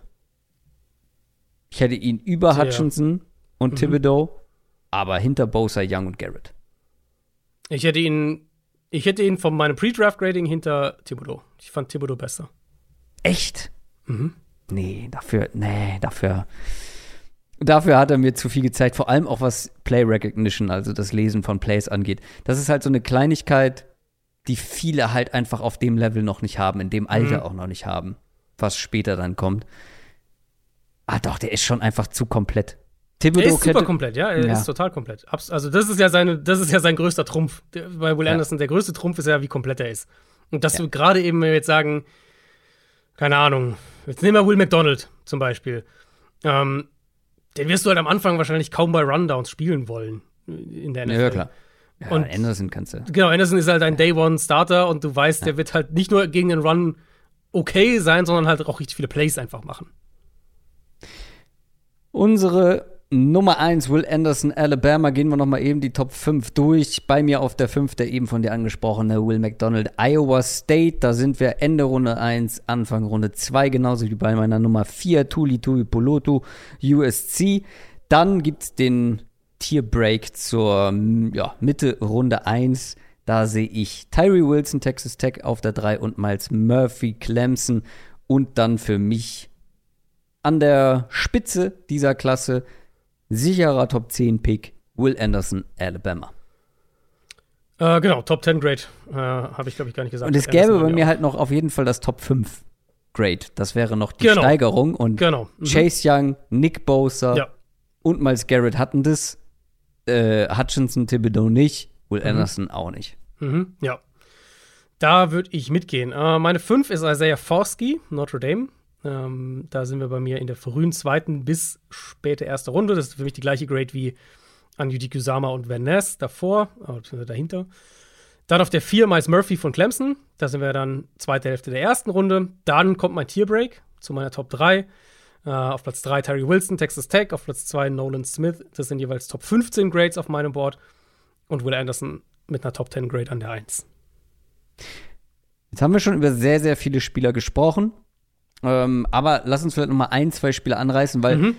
ich meine, wir haben es jetzt tausendmal gesagt, diese Klasse ist wirklich absurd Ja. tief Ja, und da ja. gibt es auch danach noch einige. Und ich bin mir ziemlich sicher, dass danach jemand gedraftet wird oder in der dritten Runde gedraftet wird, der vielleicht Mhm. einer der besten Pass-Rusher dieser Gruppe ist. Ja. Ich kann es auch sehen, dass wir, also wir haben jetzt über zwölf, oder? Zwölf gesprochen. Glaube ich. Ja, kann gut sein. Ich kann mir gut vorstellen, dass das doch zwei, also dass so 15, 14, zw- 12 bis 15 in der in den ersten drei Runden gedraftet werden. Das kann ich mir durchaus vorstellen. Ich möchte noch über einen Spieler sprechen, den hast du vorhin mal ganz kurz erwähnt. Es gibt noch einige Spieler, die ich höher habe als ihn, aber ich mochte den Spieler sehr und es äh, war sehr unterhaltsam, ähm, ihn sich anzuschauen, Tape von ihm anzuschauen. Das ist Byron Young. Hm. Byron Young äh, gibt es gleich doppelt übrigens in dieser Stimmt, ja, da muss man aufpassen. Nicht- allem, ich habe beim ersten Mal, als ich, als ich Byron Young, äh, also den, den Edge Rusher Byron Young mir angeschaut habe, seinen, seinen RS-Score angeguckt, also den, ne, den athletischen Score, den Namen eingegeben, geklickt und das war einfach furchtbar. Ja. Ich so, hä? Das kann nicht sein. Ich habe den doch gerade gesehen. Es Ja. gibt auch einen Defensive Tackle, der so heißt. Genau, und ich hatte nämlich gerade bei mir noch Alabama stehen. Das ist aber eben der Defensive Tackle. Mhm. Byron Young spielt bei oder hat bei Tennessee gespielt und ist Edge Defender und auch ein, einer dieser kleinen, schnellen. 6'2, 250 Pfund, relativ kurze Arme. Aber er ist halt in einer Disziplin richtig gut und richtig cool und vor allem die Story hinter Byron Young ist die beste überhaupt. Aber erstmal zu seinen Qualitäten: super schnell, super Antritt, explosiv ähm, und ein super Edgebender, wie ich finde. Also er kann sich so richtig auch mit den kurzen Armen in so einen Tackle reinlegen und außen rumschießen. Ähm, gibt immer alles, immer 100 Prozent, wirkt immer so ein bisschen wie, wie, wie aufgezogen, ne? wie, so ein, wie so ein Spielzeug, was du hinten aufziehst, so mit so einem Drehding und dann geht das los und bei jedem Play ist es bei ihm so. Egal wohin das Play geht, er taucht irgendwann im Bild auf. Ähm, super Athlet grundsätzlich, richtig gute Combine gehabt. Er wird halt, glaube ich, nie mehr als so ein reiner Speedrusher, so ein komplementärer Speedrusher. Aber in dieser Form, ich würde es ihm so gönnen, der ist schon 25 und jetzt zur Story ganz kurz. Ähm, der hat wegen Covid die Covid-Saison ausgesetzt, war da ähm, bei einem kleineren College und äh, dann hat man Videos von seinen Training-Sessions gesehen und hat deswegen mehrere Angebote von SEC ähm, Colleges bekommen, unter anderem von Tennessee. Und nur deswegen hat er quasi noch mal diese Chance bekommen. Dank des Internets, wenn man so will, dank Social Media. Ähm, super Story, wie gesagt, ist schon 25. Ähm, ich weiß nicht, ob da noch so viel Luft nach oben ist, Hm. aber vielleicht, vielleicht findet er eine Rolle und die Athletik hat er auf, auf jeden Fall. Also, wenn ich jetzt böse bin, würde ich sagen, für mich war er so ein bisschen die schlechte Version von BJ Ojolari, den ich jetzt auch schon nicht so mochte. Das war bei Byron Young für mich so ein bisschen so ein Ja. Abturner, Ja. weil ich halt gesagt habe, ja, Speedrusher, ähm, das macht er gut. Ich finde es übrigens super witzig, dass du die, dass du alle Speedrusher hier eigentlich magst, außer meinen Nolan Smith, den du verschmähst. Weil er, weil er nicht als Speedrusher gespielt hat. Ja, ja, das ist fair. Ähm, ich glaube halt, dass du den, das ist halt, was ich vorhin an, kurz angedeutet habe, den kannst du halt nicht gegen den Run aufs Feld stellen. Nein. Byron Young. Also, Nein.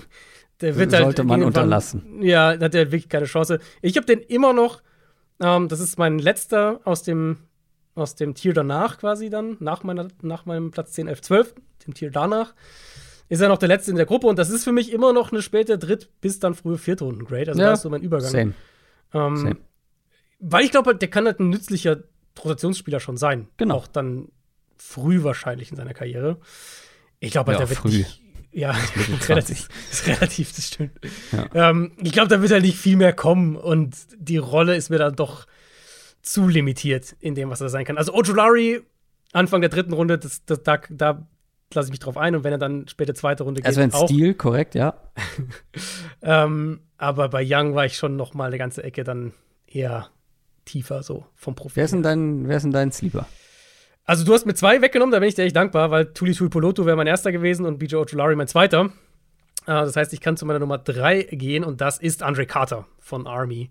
Uff, Ich glaube, über den sollten wir zumindest auch mal gesprochen Ja, haben, weil das sollten wir.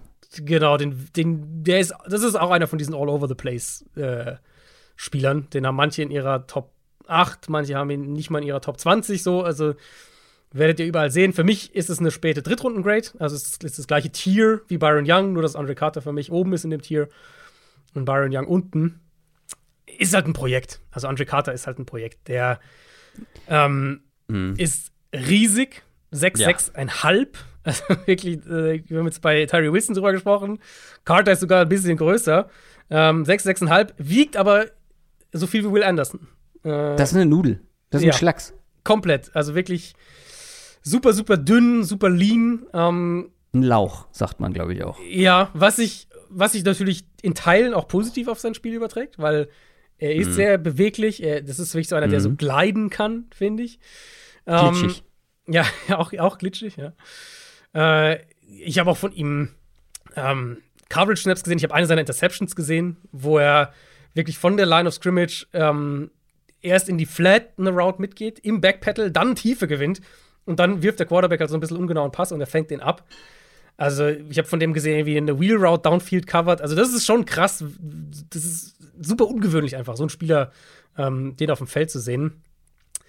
Wenn der eben aus so einem weiten, so einer weiten Positionierung Richtung Box explodieren kann, dann ist es schon krass, weil dann hat er echt auch einen Speed und, und, und da siehst du am ehesten seine physischen Tools, die da sind. 2021 vor allem eine Monster-Saison gehabt, äh, mit 14,5 Sacks und, und, und 17 Tackles for Loss, plus noch ein Interception, plus vier Forced Fumbles. Also da war Andre Carter richtig, richtig produktiv. Letztes Jahr nicht mehr ganz so Aber produktiv. du hast noch überhaupt nicht gesagt, wo er ge- gespielt hat und gegen wen. Doch Army, habe ich vorhin gesagt. Hast du Also, gesagt? Ja, ja. Ähm, Okay. Also beim ersten Profil quasi. Also genau, ja, Competition natürlich jetzt nicht. Man among boys. Genau, ist, ist Competition ist ein Thema.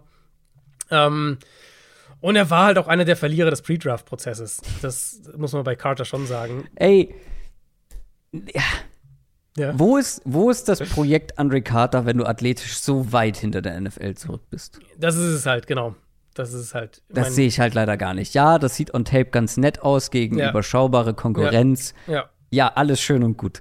Aber so ein Schlacks, der beweglich ist, aber Mhm. dann, also wie kann man denn nur, äh, was sind das dann Zoll, ne? 30 Zoll hochspringen, wenn man schon 6,6 ist? Also weißt du, wie ich meine? ja. Das wird ja nicht mit einem, also ja nicht für kleinere Leute ein, also wird ja nicht ins Verhältnis gesetzt. Der ist unterdurchschnittlich hoch, unterdurchschnittlich weit gesprungen. Der hat elf Benchpresses geschafft. Das ist nichts.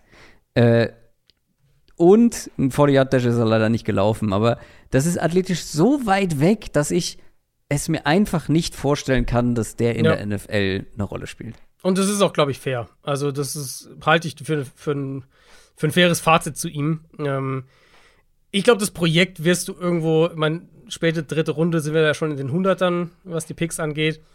Ich glaube, irgendwo zwischen, ich sage jetzt mal 90 und 120, Pick, 190, Pick 90, Pick 120, irgendwo da wird er, glaube ich, gehen. Oder das könnte ich mir gut vorstellen. Ähm, aber er ist noch weit weg. Also, das muss bei Andre Carter ganz klar rüberkommen. Der ist noch weit weg. Physisch, athletisch. Der muss noch, keine Ahnung, der muss 20 Pfund draufpacken, mehr oder weniger. Ähm, und dann ist halt die Frage, ob sich, Und dann wird er ja nicht explosiver. Genau, und das war ja seine- schon in dem, in Ja. dem Gewicht nicht. ob sich seine Tools dann rübertragen, genau. Also, es ist ein interessanter Spieler, finde ich, vom Bodytype her und von der zu sehen, wie der gewinnen konnte, auf welche Art und Weise, ist Ist halt schon so, ja, super ungewöhnlich einfach. Ähm, Ja. Und ihr werdet, auf den, Aber- ihr werdet den Namen ein paar Mal hören einfach. Deswegen glaube ich, ist ein Spieler, über den man mal gesprochen haben sollte. Aber äh, er, der braucht min, also ich glaube, wenn man den draftet, jetzt sagen wir mal, du draftest den, keine Ahnung, Pick 110 oder so.